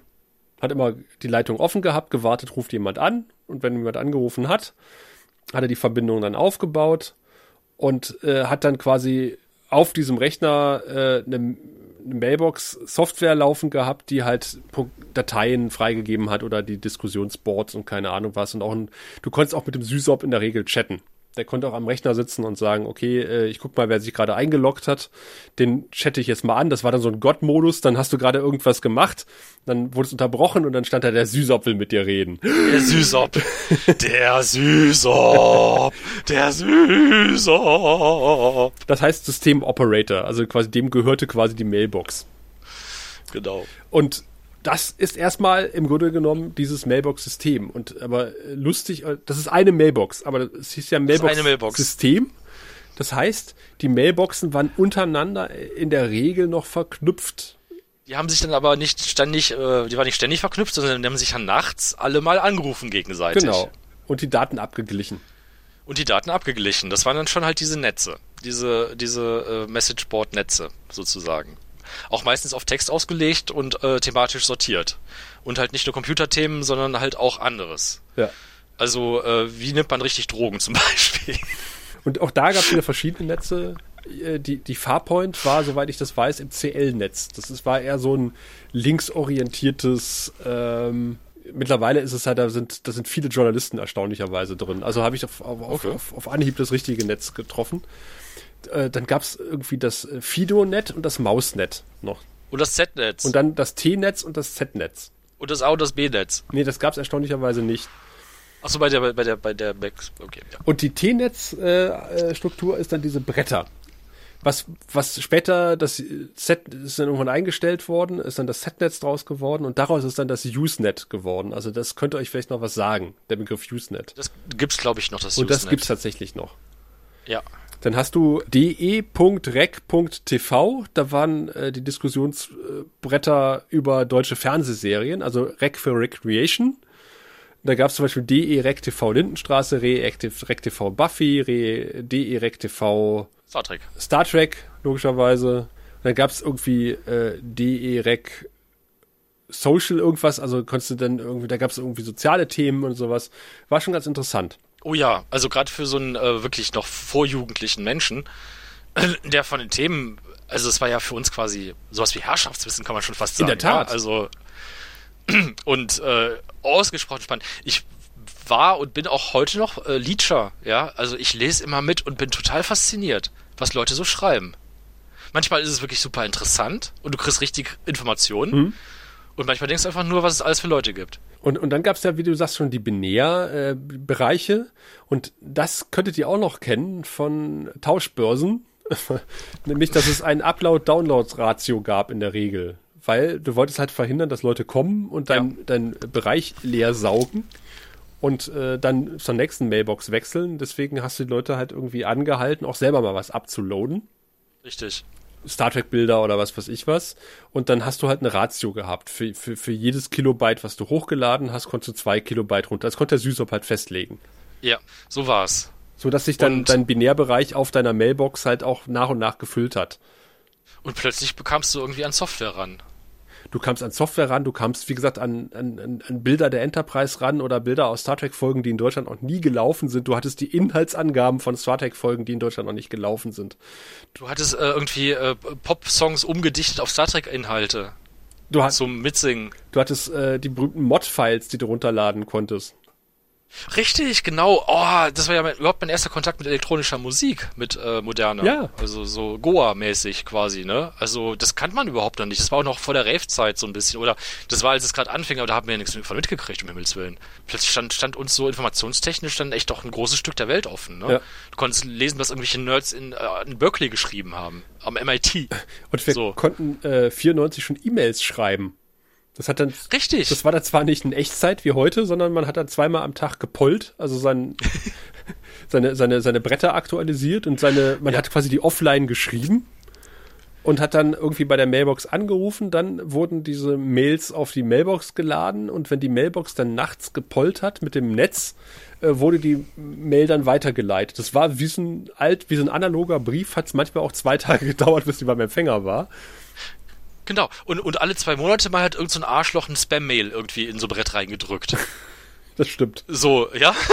Also es gab zwar auch schon, aber halt so, äh, das war was Besonderes, ja, wenn da jemand gewagt hat, irgendwie das für Werbung zu missbrauchen, dieses System. Und ich war, äh, wie gesagt, in Stolberg in der Box und dann hatte ich irgendwie in Aachen noch irgendeine Mailbox und es gab tatsächlich mal ein User-Treffen, diese Aachener Mailbox. Da war ich dann auch. Äh, das war in diesen Studententürmen im Keller. Ah ja. In einem der beiden Türme, ich weiß nicht mehr. Da am Kupferberg, Hm, oder? Genau. Hm. Im, heißt- hieß das Eimer? Im Eimer. Ja, das, das war äh, ein Name von einer Studentenkneipe, aber ja, also passt zumindest so in die Richtung. Okay. War irgendwie ganz interessant. Da hat man dann die Leute kennengelernt, mit denen man halt immer nur gechattet hat. Und man hatte wirklich auch so Chatfreundschaften dann schon irgendwann Mitte der 90er. Das war noch vor ICQ. Ich nicht. Ich habe Bretter, ge ich habe ich hab, äh, Newsgroups gelesen, Und ich habe dann von vorne bis hinten. bei der Faraday tatsächlich irgendwann auch mal äh, die Administration der StarTech, des StarTech-Bereiches bekommen vom SysOp. Ach, das wusste Ja. ich gar nicht. Guck mal. Da war ich dann quasi der Admin für, für den Star Trek-Bereich. Was mir auch wieder Sonderprivilegien, ich hatte dann eine größere Download-Ratio sozusagen und konnte halt irgendwie auch mehr sehen als normale Leute. Uhuhu. Was hast du denn gesehen? Ich weiß es nicht mehr. Nacktfotos von Captain Janeway. Oh, Captain Janeway. Hm, Lace mit dem ultimativen BH. Mit einer weißen Katze auf ein Motorrad. Wie lange hat es wohl äh, mit einem 2400er Modem gedauert, ein Nacktfoto von Captain Janeway runterzuladen, Sebastian? Ich habe Ich denke schon so, so fünf Minuten ungefähr. Ach, dieses Hochgeschwindigkeitsmodem ist unerträglich langsam. ich habe es irgendwie auch nicht mehr äh, so, ich habe versucht im Vorfeld rauszufinden, wie die Übertragungsraten jetzt wirklich sind und gewesen sind. Man kann es ja irgendwie ausrechnen. Aber die Bilder waren ja auch alle ein bisschen kleiner früher.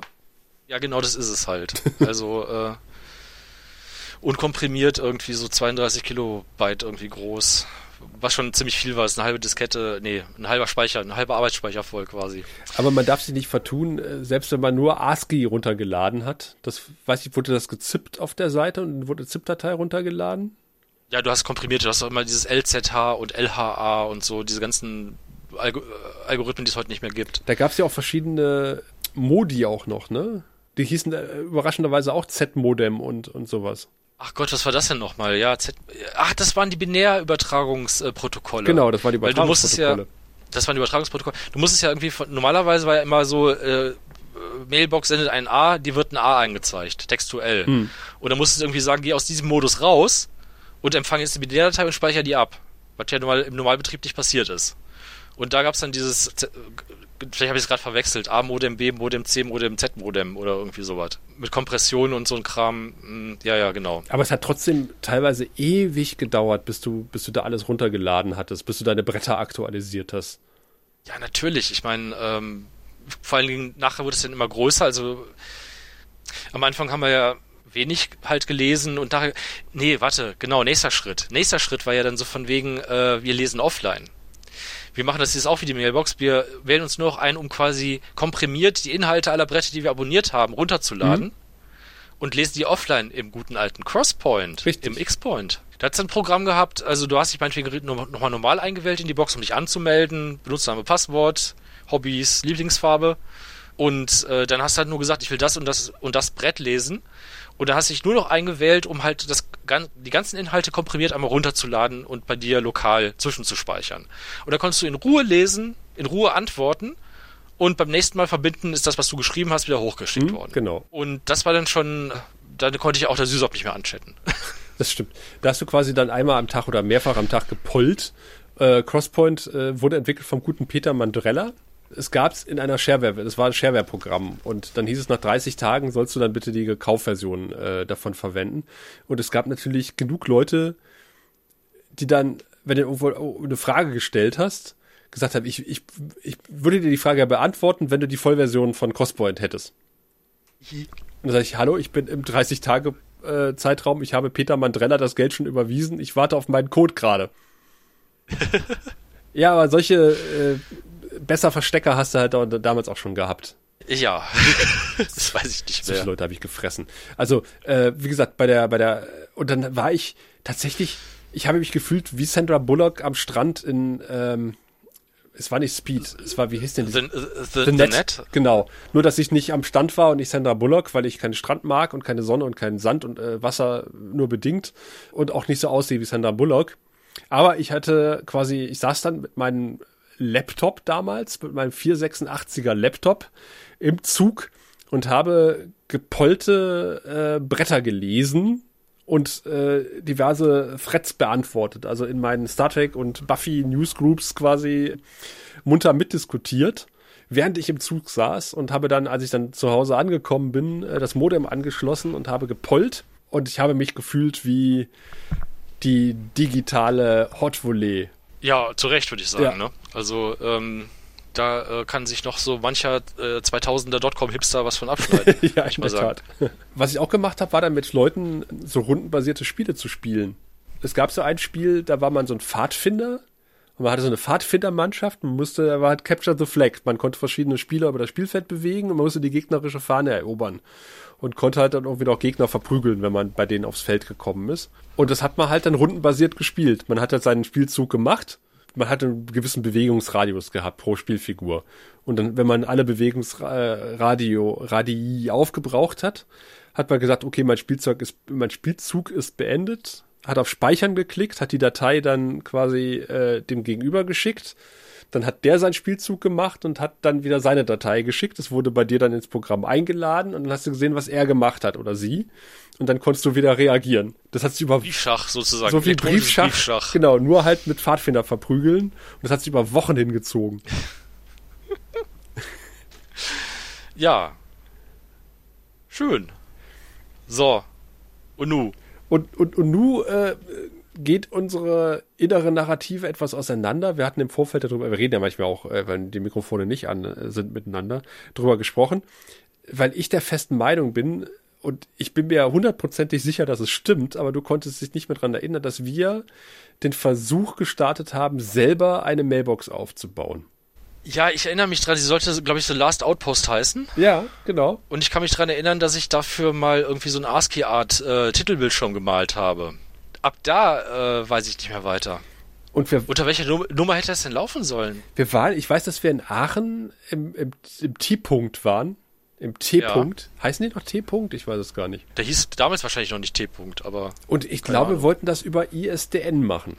Was daran gescheitert ist, dass wir in unserem Heimatdorf noch kein ISDN hatten. wir hatten kein ISDN. Ich kann mich erinnern, ich hatte äh, unserem äh, Nachbarn, dem Versicherungsvertreter, äh, ISDN in seinem Büro ans Laufen gebracht, dann irgendwann, äh, weil er das, äh, ja, weil ich das halt irgendwie konnte. Aber wir, ich, wir hatten sicherlich kein ISDN zu Hause. Und ich glaube, wir wollten, wir hatten uns erkundigt, weil es hieß, wir sollten bald ISDN bekommen, wann es denn soweit wäre, was so ein Anschluss kostet. Ja.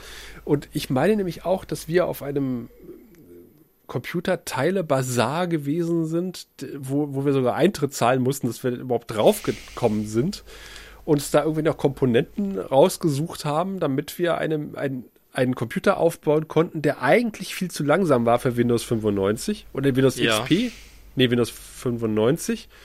Aber jetzt, wo du es sagst, ich hatte so einen alten, ausrangierten 386er bei meinem Vater im Arbeitszimmer stehen. Dann irgendwann, irgendwann hatte ich plötzlich äh, so alte Computer schon bei mir rumstehen. Ja, wer hat ihn nicht? Plötzlich waren sie da, irgendwie so vier Gehäuse von der Größe von irgendwie einer, äh, Raketenabschussrampe. Mir fällt gerade kein vergleichendes Beispiel ein. Also größer als ein VHS-Rekorder auf alle Fälle. So groß wie ein Postmodem der 70er. So ungefähr. Vielleicht ein bisschen, bisschen, bisschen flacher. Also so, man konnte sich noch auf den Schreibtisch stellen und Monitor oben drauf, ohne sich den Hals auszurenken. Das ging irgendwie noch. Also es war ein Desktop-Gehäuse jedenfalls. Und ja, ja, dass wir das schon eingerichtet hatten irgendwie so, das kann sein. Schon ein paar Beretta angelegt, Ja, ne? ja. Und selber als Sysops eingetragen. Natürlich, als erstes. als erstes. Man wollte ja auch irgendwie so ein Sysops sein dann irgendwie. Und dann scheitert es meiner Meinung nach daran, dass wir keinen Anschluss hatten. Kein Anschluss unter dieser Nummer. Wir hatten keinen Anschluss unter dieser Nummer. Verdammt. Weil wir hätten natürlich, der sollte ja bei deinen Eltern stehen, dann hätten die quasi einen zweiten Anschluss gebraucht. Richtig, und auch noch ISDN. Ja. Also, Und das, wo gerade die Firma von meinem Vater pleite, gegangen ist. und es, es wäre wahrscheinlich, hätte auch alles funktioniert, wenn ihr blöden Bengel nicht gewesen wärt. Nein, es, es hätte vielleicht auch alles funktioniert. Äh, diese Hacker, diese Hackerverbrecher. wenn die surfenden Hacker auf ihren BMX-Rädern nicht gewesen wären. Richtig. Ach nee, wir waren schon Der- in den 90ern. Der Bonglord mit dem Longboard. ähm, Nee, also es, es, wir hatten dann verschiedene Modelle irgendwie durch, äh, durchprobiert und durchgerechnet, aber äh, wir hätten irgendwie einen zweiten Analoganschluss gebraucht oder halt einen ISDN-Anschluss und beides war halt irgendwie nicht durchsetzbar. genau, äh, weil da- also so modern waren wir noch nicht. Also für einen weiteren Telefonanschluss hätte wahrscheinlich auch die Post mit dem Bagger anrücken müssen, irgendwie, um ein zweites Kabel zu verlegen. Äh, so irgendwie war das. Aber wir hatten schon äh, irgendwie mehrere Telefonnummern. Ich glaube, du konntest bis zu drei haben oder sowas äh, damals, damit mein Vater da sein Business irgendwie laufen lassen konnte. Ich habe dann aber relativ zügig, äh, nee, da war die, war die, war die, äh, die Farpoint dann irgendwie vom Netz gegangen und ich hatte noch eine zweite, Mail, die Faraday, nicht Farpoint, Faraday hieß sie. Und ich hatte noch, äh, wie gesagt, diese Aachener Mailbox und ich hatte noch eine Mailbox in Bonn.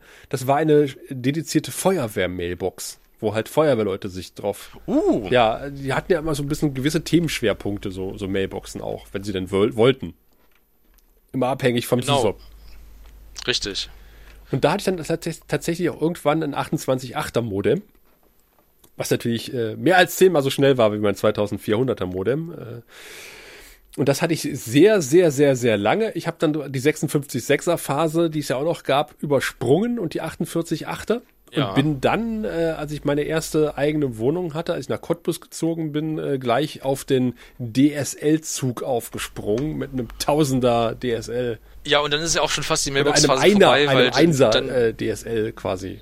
Was ja. dann gab's ja schon, dann gab's ja Internet, weil äh, ich hatte keine Feuerwehr-Mailbox, ich hatte dann die Maus für mich entdeckt. Äh, es gab in Aachen äh, drei Mäuse, glaube ich sogar. Und äh, das Mausnetz ist halt traditionell Atari geprägt gewesen. Das heißt, da gab, gab's dann halt auch äh, Software für meinen Rechner. Weil äh, bei uns in der Gegend und unter unseren Schulkameraden hat sich halt die Commodore-Schiene durchgesetzt. Die hatten C64 und Amigas. Ja. Ähm, du hattest ja auch keinen Atari dann, also da stand ich ja ziemlich allein auf weiter Flur mit meiner Kiste. Und über das Mausnetz ähm, hatte ich dann wenigstens noch ein bisschen Kontakt zu anderen Atari-Benutzern, obwohl ich auch mehr gelesen habe, was die geschrieben haben, als dass ich selber was geschrieben hätte. Ja. Aber ich wusste ja auch nichts. Ich war ja noch jung und doof, so sag ich mal. Ich hatte auch nicht so richtig viel mitzuteilen. Aber dieses Mausding in Aachen, das war dann plötzlich ein Gateway ins Internet. Yeah. Uh. Und ich konnte dann tatsächlich so plötzlich Internet surfen. So ein bisschen. Also so ein ganz kleines bisschen. Streng genommen- 9600 baut oder so und äh, ja. Streng genommen konntest du das vorher auch, äh, weil das Internet, äh, die Mailbox-Szene besteht ja irgendwie auch aus Internet, gehört ja auch zum Internet. Das WWW ist ein Teil des Internets, Sebastian. Ja. FTP und äh, Ja, Usenet, aber Ahnung. Usenet hatte ich ja noch nicht mal. Äh, Ich hatte ja noch nicht mal Usenet. Ich hatte nur die Mailbox, Mailbox-Boxen. Kann sein, dass sie sich hinter, hinterrücks dann auch schon nach und nach auf, erst auf, auf Internet umgestellt haben. Ihre Backbones, aber äh, ansonsten konnte ich das nicht. Ja. Wie denn? ja, ich, ich wollte nur sagen, also äh, die Leute sagen ja, Internet ist äh, quasi das, was ich, was ich im Browser eingebe, aber das ist nur ein Teil des Internets. Ich wollte nur klug scheißen. Das, so, das WWW ja, ist ja. ein Teil des Internets nur. Das ist richtig. Das ist korrekt. Ja. Das, Oh, Ja, äh, aber ich, wollte noch gerade erzählen, ich ähm, hatte mir dann auch sukzessive schnellere Modems gekauft Mhm. und äh, in kürzeren Abständen. Also mein nächstes war ein 9.6er Und wo ich das her habe, weiß ich nicht mehr. Und, aber ich weiß noch, ich war dann nochmal äh, mit meinem Vater auf der Cebit. Mhm. Und da am letzten Tag aber tatsächlich beim, habe ich bei dem Modemhersteller dann 14.4er abgestaubt. und dann irgendwann äh, zu, zum Ende hin hatte ich auch einen 56 äh, 6er. Das war, glaube ich, dann auch die letzte Phase von Modems, die es so gab, die noch mit, ähm, sag mal schnell, Tonverfahren gearbeitet Richtig. haben. Und ich, du hast die 56.6 oder 56.2, bitte schieß mich nicht, ähm, auch nur gekriegt, wenn du schon digital vermittelt worden bist. Wegen der Bandbreite und so. Ah. Ja, und äh, ich dagegen hatte von der Cebit eine Diskette äh, mitgebracht von EOL. Das war ein kurzlebiger Ableger von AOL äh, in Europa. Und da war ein Netscape-Navigator drauf und äh, ein Einwahlprogramm äh, mit einem Probemonat EOL. Äh, das war quasi dann auch ein Weg ins Internet zu kommen. Und ich hatte dann Internet von der Uni mit DSL, wie du auch. Ja, später, aber als ich noch, selbst als ich studiert habe, äh, ich habe ja in so einem Apartmentkomplex gewohnt und äh, da konnte man noch nicht mal Call-by-Call-Verfahren machen. Da war man an einen Anbieter gebunden und wir sind, ich bin nur über Modem auch ins Hochschulnetz reingekommen. Das, ja, okay, die ersten Monate auch noch ich. Dann gab es irgendwie relativ zügig dann DSL Aachen. Ja. Nee, bei uns nicht. Mit weiter gab es kein DSL, da gab es nur PAL. ich dachte Seekam. nee, PAL. Walter Bruch ist PAL. Es hat wirklich ich, bis Cottbus gedauert, bis ich dann äh, quasi auf den DSL-Zug aufgesprungen bin. Ja, da lohnt es sich halt in so einer richtigen technisch, technischen Universitätsstadt zu wohnen. Aber ich weiß noch, dass du halt über diese, du konntest auch mit, mit ganz normal Windows 3, wir hatten relativ schnell Windows 3.11 für Workgroups. Genau. Das war ja unser erstes da Windows. Ein, da ging das ein schmerzfreier, hafter, äh, schmerzfreier. Da war WinSock quasi schon mit dabei. WinSock, was war das denn nochmal? WinSock ist das Paket, was du brauchtest, äh, um halt TCP/IP zu können. Ah, richtig, richtig. Ja. Irgendwie Trumpet hieß das Ding, glaube ich. Windsock Trumpet oder sowas. Trumpet Sockets, irgendwie ja, sowas. Ja, ja, ganz, oh, ganz dunkel, ganz dunkel. Aber ich meine, wir erzählen das so ganz locker. Das war natürlich dann irgendwie Stunden und Wochen durchgehackter Nächte und rumprobiert und oh, vom Anschluss Schluss, schließen hin mit irgendwie äh, schwitzigen Fingern gelötet und dann irgendwie nicht richtig getroffen und dann Adern vertauscht und keine Ahnung, den Schrumpfschlauch nicht draufgekriegt oder was weiß ich was. Bis hin zu AT-Kommandos. Du musst es immer noch per AT-Kommandos nicht, nicht einwählen, so, ne? Mhm und dann noch die Win-Sockets zu konfigurieren und irgendwie die äh, das Slip-Protokoll und das PPP-Protokoll und was weiß ich was alles. Da warst du schon ordentlich beschäftigt bis das mal ging, lief. Und da warst du froh, dass es lief und ab und zu ist es dann trotzdem noch abgebrochen wegen schlechter Leitung. Das stimmt. No Carrier. No Carrier, stimmt. Und, und 98 wurde ja der Telekommunikationsmarkt in Deutschland dereguliert.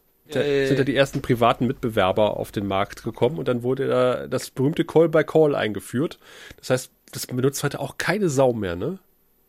Man, man konnte theoretisch vor jedem Anruf ein, eine äh, Pre-Call-Nummer eingeben, eine Vorwahl sozusagen. Ja. Und hat damit quasi den Anbieter gewechselt. Ja, also okay, jetzt zum Beispiel im ganz anderen Kapitel äh, der Menschheitsgeschichte.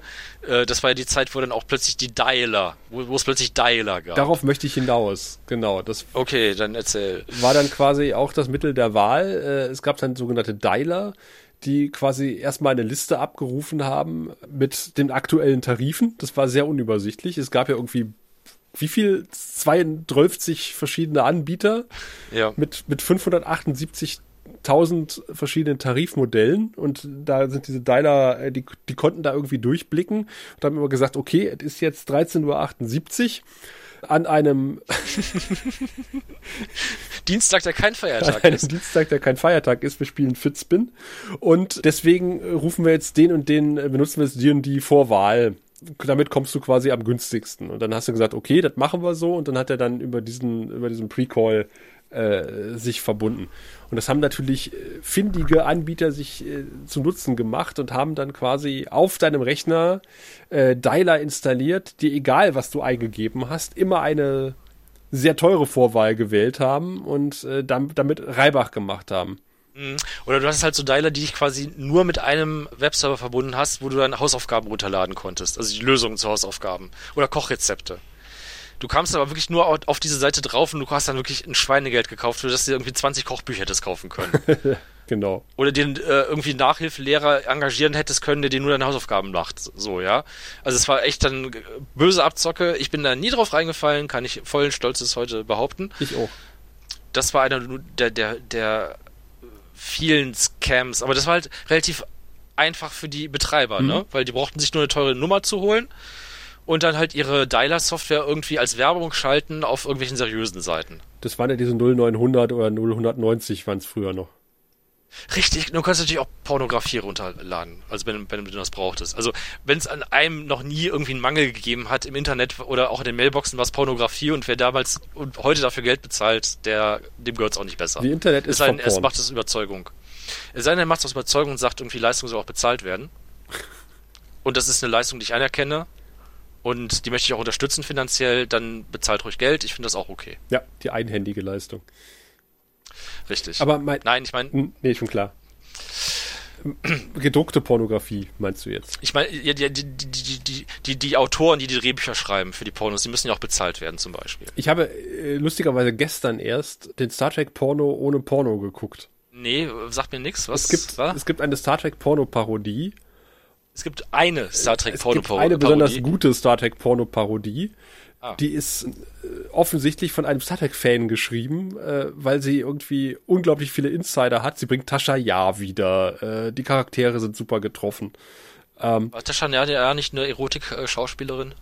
die hat zumindest sich ablichten lassen für, für, für diverse Busenheftchen.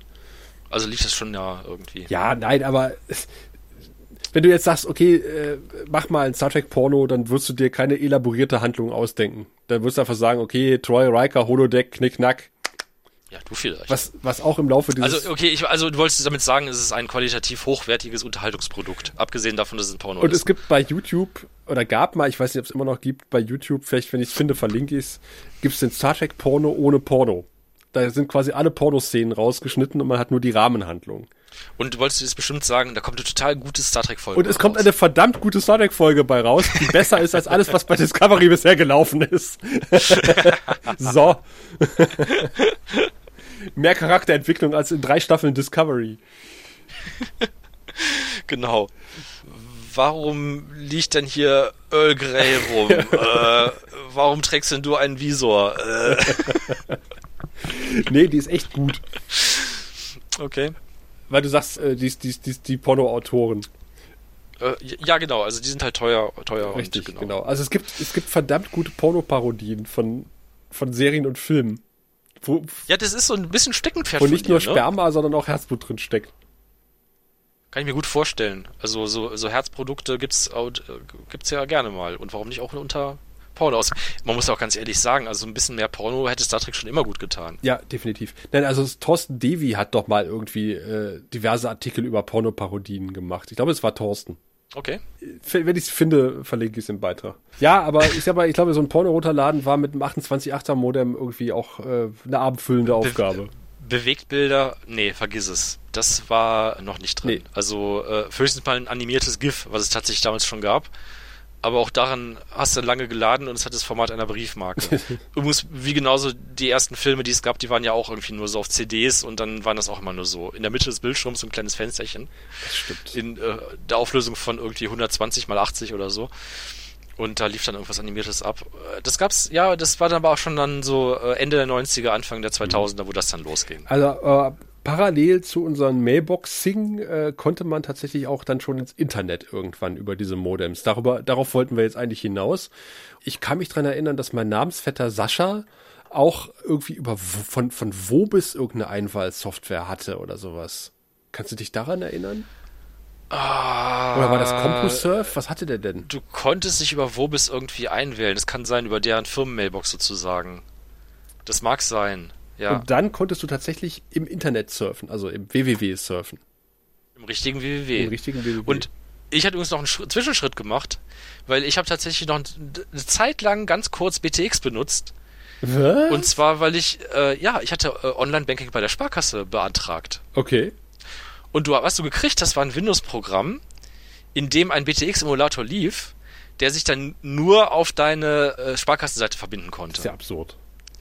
Aber du hast halt noch unten gesehen, das war halt dieses Format, das waren ja irgendwie dann irgendwie so 40 mal 30 Zeichen, so ein ganz komisches Format, fast viereckig, also fast quadratisch.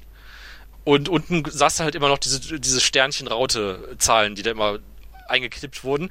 Und es gab dann echt gegen absolute Endphase vom BTX gab es dann noch sowas, wo das dann grafisch aufbereitet wurde.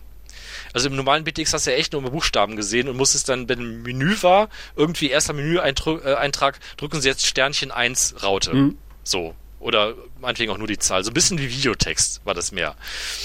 In, also bevor das dann wirklich abgenippelt ist und komplett aufs Internet umgestellt worden äh, ist, gab es dann noch irgendwie sowas grafisch aufbereitetes, wo du wahrscheinlich irgendwie mit Steuerzeichen sagen könntest, das ist jetzt ein Button, da kann man jetzt auch mit der Maus draufklicken.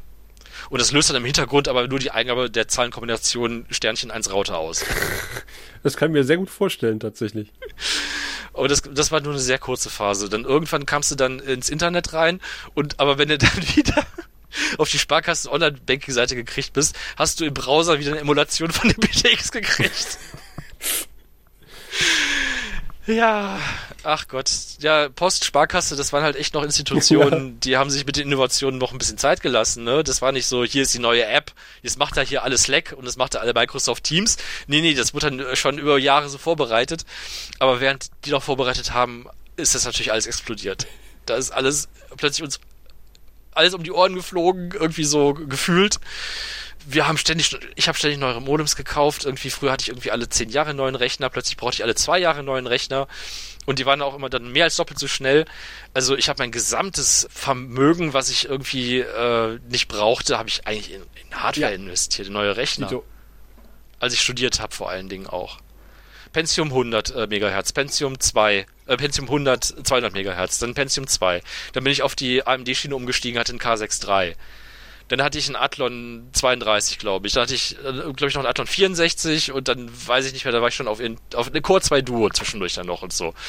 Und währenddessen ist jetzt diese ganze moderne Welt entstanden mit Internet und äh, ja, noch, ja noch nicht mal irgendwie Facebook und so. Das kam ja noch später. Ja. Aber du hattest schon Messageboards immerhin im, im Internet, ICQ die eigentlich so aufgebaut. Wir, wir hatten auch ICQ, den Messenger, richtig. Aber äh, die äh, Bretter im Internet oder die, die äh, Foren im Internet, die funktionierten eigentlich nach dem gleichen Prinzip noch wie bei den Mailboxen. Und, und wie bis heute. Der Witz ist, dass äh, vieles von dem, was wir in den 90ern schruben, immer noch im Usenet verfügbar ist, bei Google. Bin ich ja froh, dass ich nicht so viel geschrieben habe. Ja, ich bin, äh, ich bin froh, dass ich, äh, dass so wenige Leute offensichtlich das suchen, was ich damals äh, unter Klarnamen im Usenet geschrieben habe. Du hast unter Klarnamen im Usenet geschrieben? Man muss unter Klarnamen schreiben, tatsächlich. Haha. Ich war, ich war ja nicht im Usenet, richtig. Du warst im Usenet. Hm? Du warst, du warst im Usenet. Und ich weiß noch, dass ich während des Studiums, was ja äh, 97 begonnen hat, äh, irgendwann mal erzählte, irgendein Prof erzählte irgendwas und ich sagte, ach guck, also so wie bei den Mailboxen, beim Mailbox-System. Und er meinte, ja, genau wie beim Mailbox-System. Und dann meinte irgendeine eine junge Kommilitonin, worüber wir denn da reden gerade. Und dann äh, mussten wir erstmal erklären, was eine Mailbox ist, ein BBS-System. Und äh, Habt ihr euch erstmal schön breitbeinig hingestellt und dann mansplained. Nee, aber 60 Prozent der Anwesenden wussten damit überhaupt nichts anzufangen. Und das war der, das erste Mal, wo ich mir alt vorgekommen bin. Und da war ich Anfang 20. äh,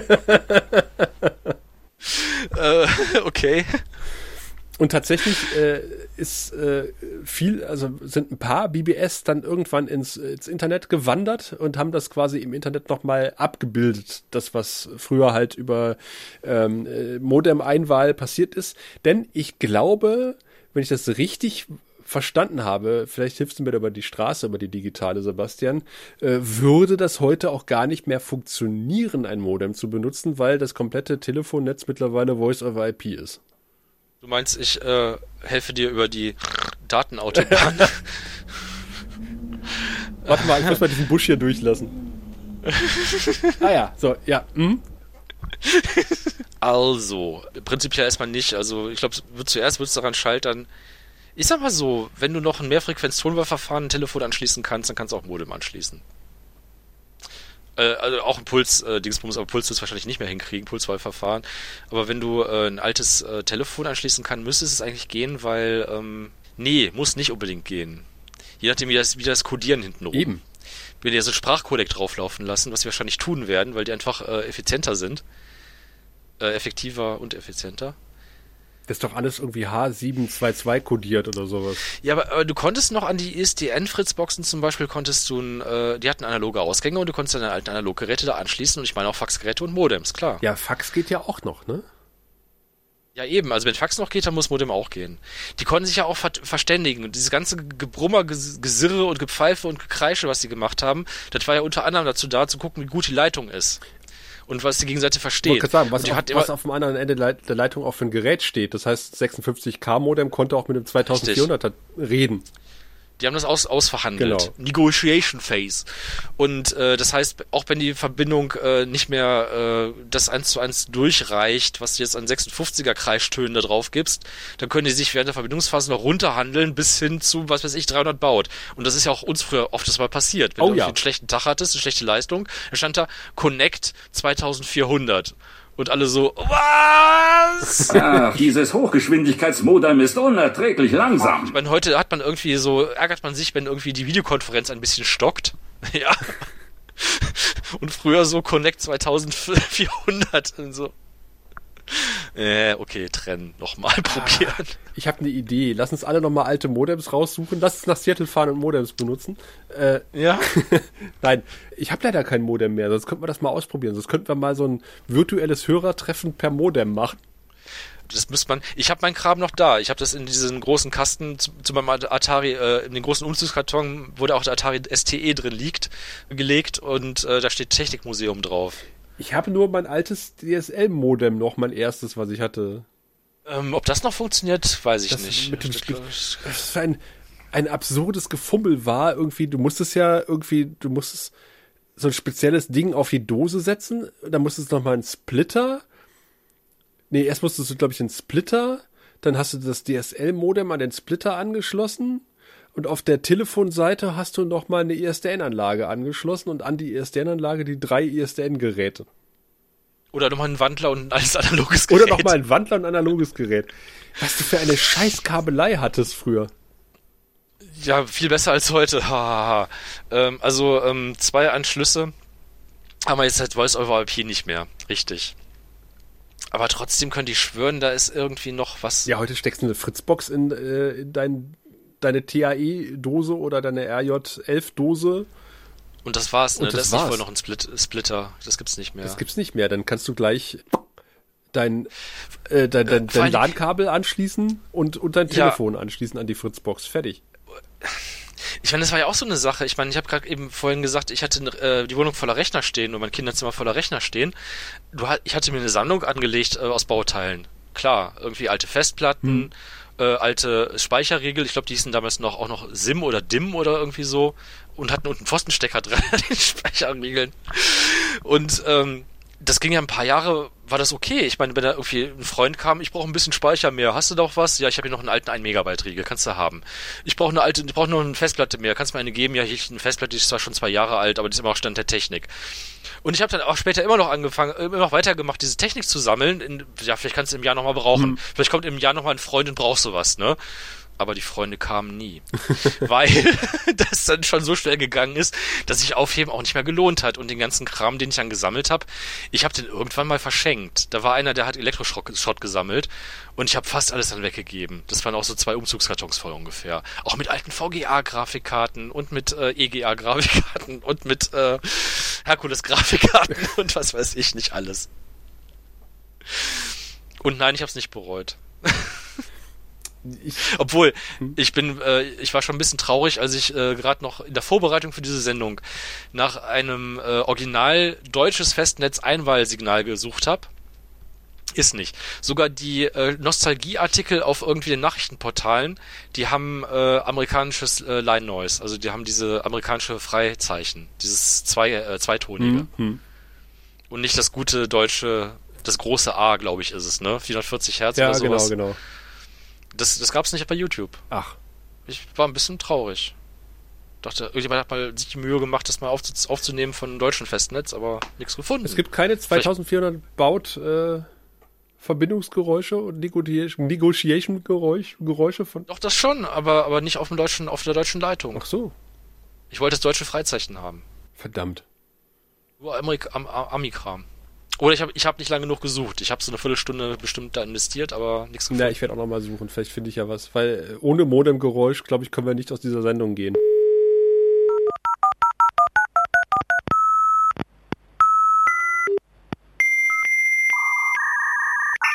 Also wie gesagt, Modemgeräusch nicht das Problem, aber ich wollte halt das, das richtige Freizeichen haben. Ich wollte die, die authentisch die Experience, äh, die akustische rüberbringen irgendwie. Ja. Aber ich glaube, wir ja. haben rübergebracht, äh, wie aufwendig äh, die Datenfernübertragung äh, zu Mailbox-Zeiten Mitte der 90er in der Eifel, ganz speziell in der Eifel war. Und wie gefährlich, ne? Man stand ja quasi mit einem Bein im Knast, im Zuchthaus, hieß es damals noch. Das stimmt wie gefährlich auch, ne? Also sprich irgendwie äh, 60 Volt Stromstöße durch Klingelsignale. Die Feuerwehr kann auf einmal vor der Tür stehen. genau, plötzlich hier äh, äh, äh, Notrufmissbrauch, äh, schwere, schwere äh, Miss Missbrauch von öffentlichen Rettungseinrichtungen, bis hin zu der Gefahr, äh, plötzlich mit einer zehnstelligen Telefonrechnung dazustehen. Oder mit einer angeblichen jungen Dame zu chatten, die sich dann als dicker alter Mann entpuppt. Genau. Und die gar nicht Olga heißt und aus Russland kommt. sondern Günther und aus äh, Lammersdorf. Ah! ah! Verdammt. Ja, fast. In zwei verschiedene Richtungen gegangen. aus Witzerrad. Ah, ja, Witzerrad. Du hast im, im, Vorgespräch zwei Witze angekündigt, die du heute loswerden wolltest. Das wäre jetzt quasi ja, eine der ich bin sie beide losgeworden. Du kannst im Schneiden noch, ja, noch mal suchen, ob du sie findest. Rats. Kommt ein Telekom-Techniker beim Arzt. Ja. Gut. Ja. In, in dem okay. Sinne, äh, grabt mal euer altes Modem raus, eure Modem-Erfahrungen gerne hier in die Kommentare oder per Twitter, Facebook oder Instagram. Da sind wir zwar nicht, aber schreibt sie trotzdem bei Instagram. Genau, liked uns bei Facebook, drückt auf die Glocke, klickt den Abonnieren-Button und äh, genau, unterstützt unser Patreon. Und denkt Ganz drüber wichtig. nach. Da gibt's Bonus-Episoden. Wie lange Was? es äh, zu DSL, zu, zu DFÜ-Zeiten gedauert hätte, diese Glocke zu drücken. Weil Richtig, oder diesen Podcast runterzuladen. Ja als VOG-Datei. als VOG-Datei. Es hätte Monate gedauert, so viel sei gesagt. Ich hoffe, ich hoffe, es dauert nicht Monate, bis die nächste Ausgabe erscheint, wo wir dann reden über die Dotcom-Blase. Dotcom-Blase. Oh Gott.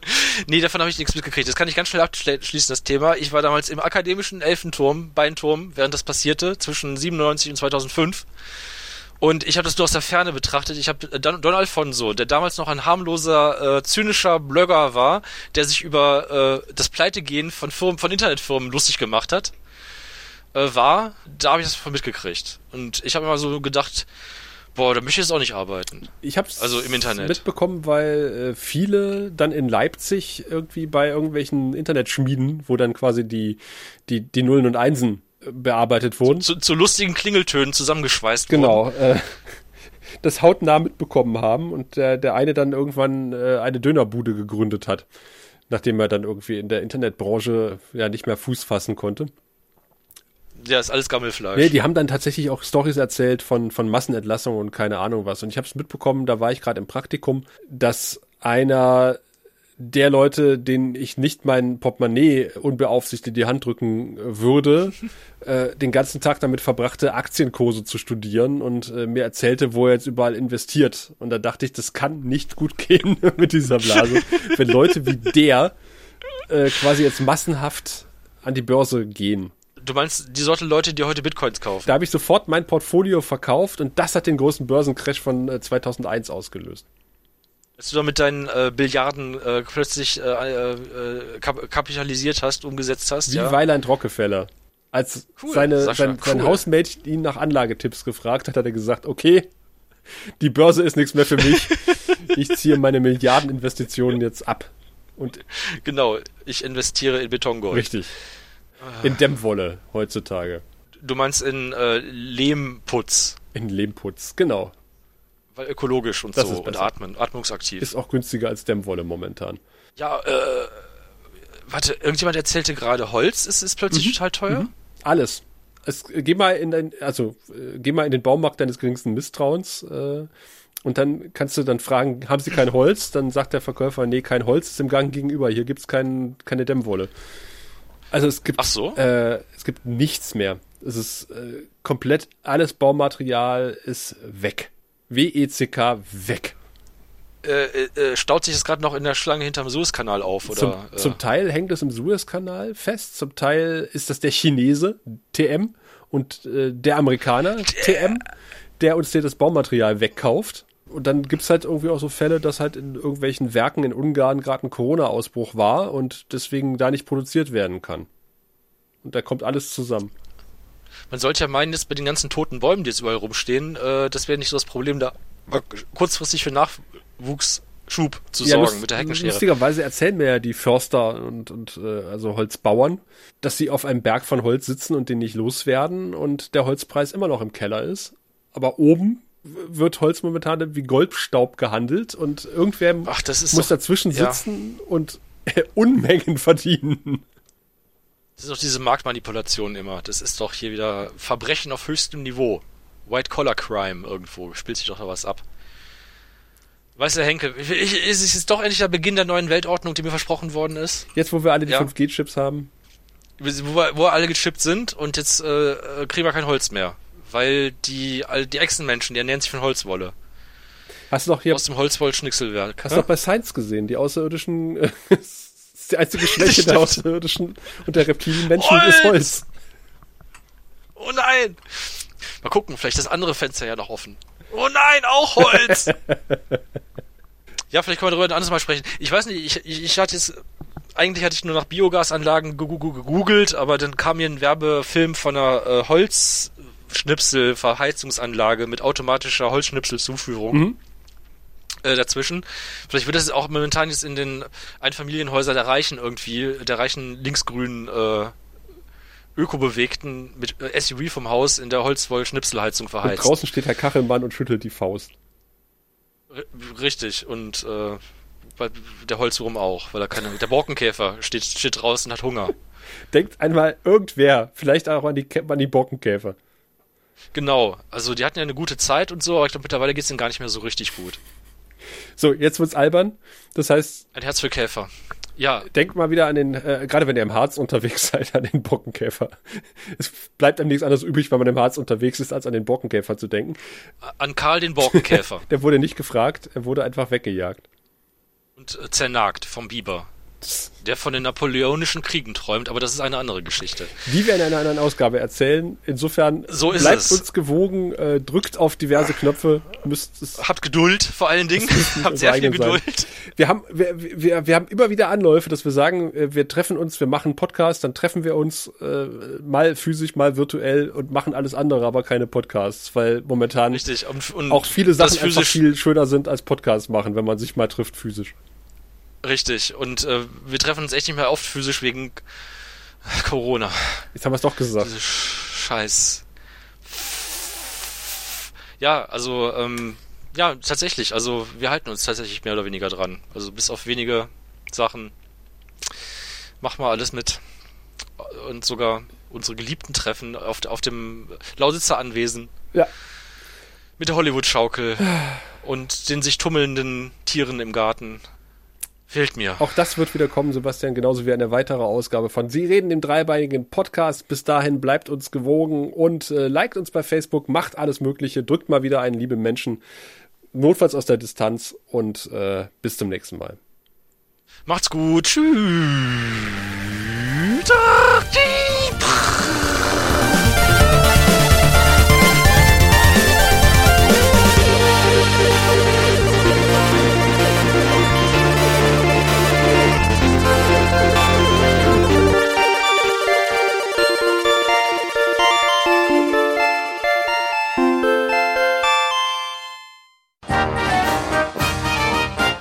Eine Produktion des Podcast Imperiums.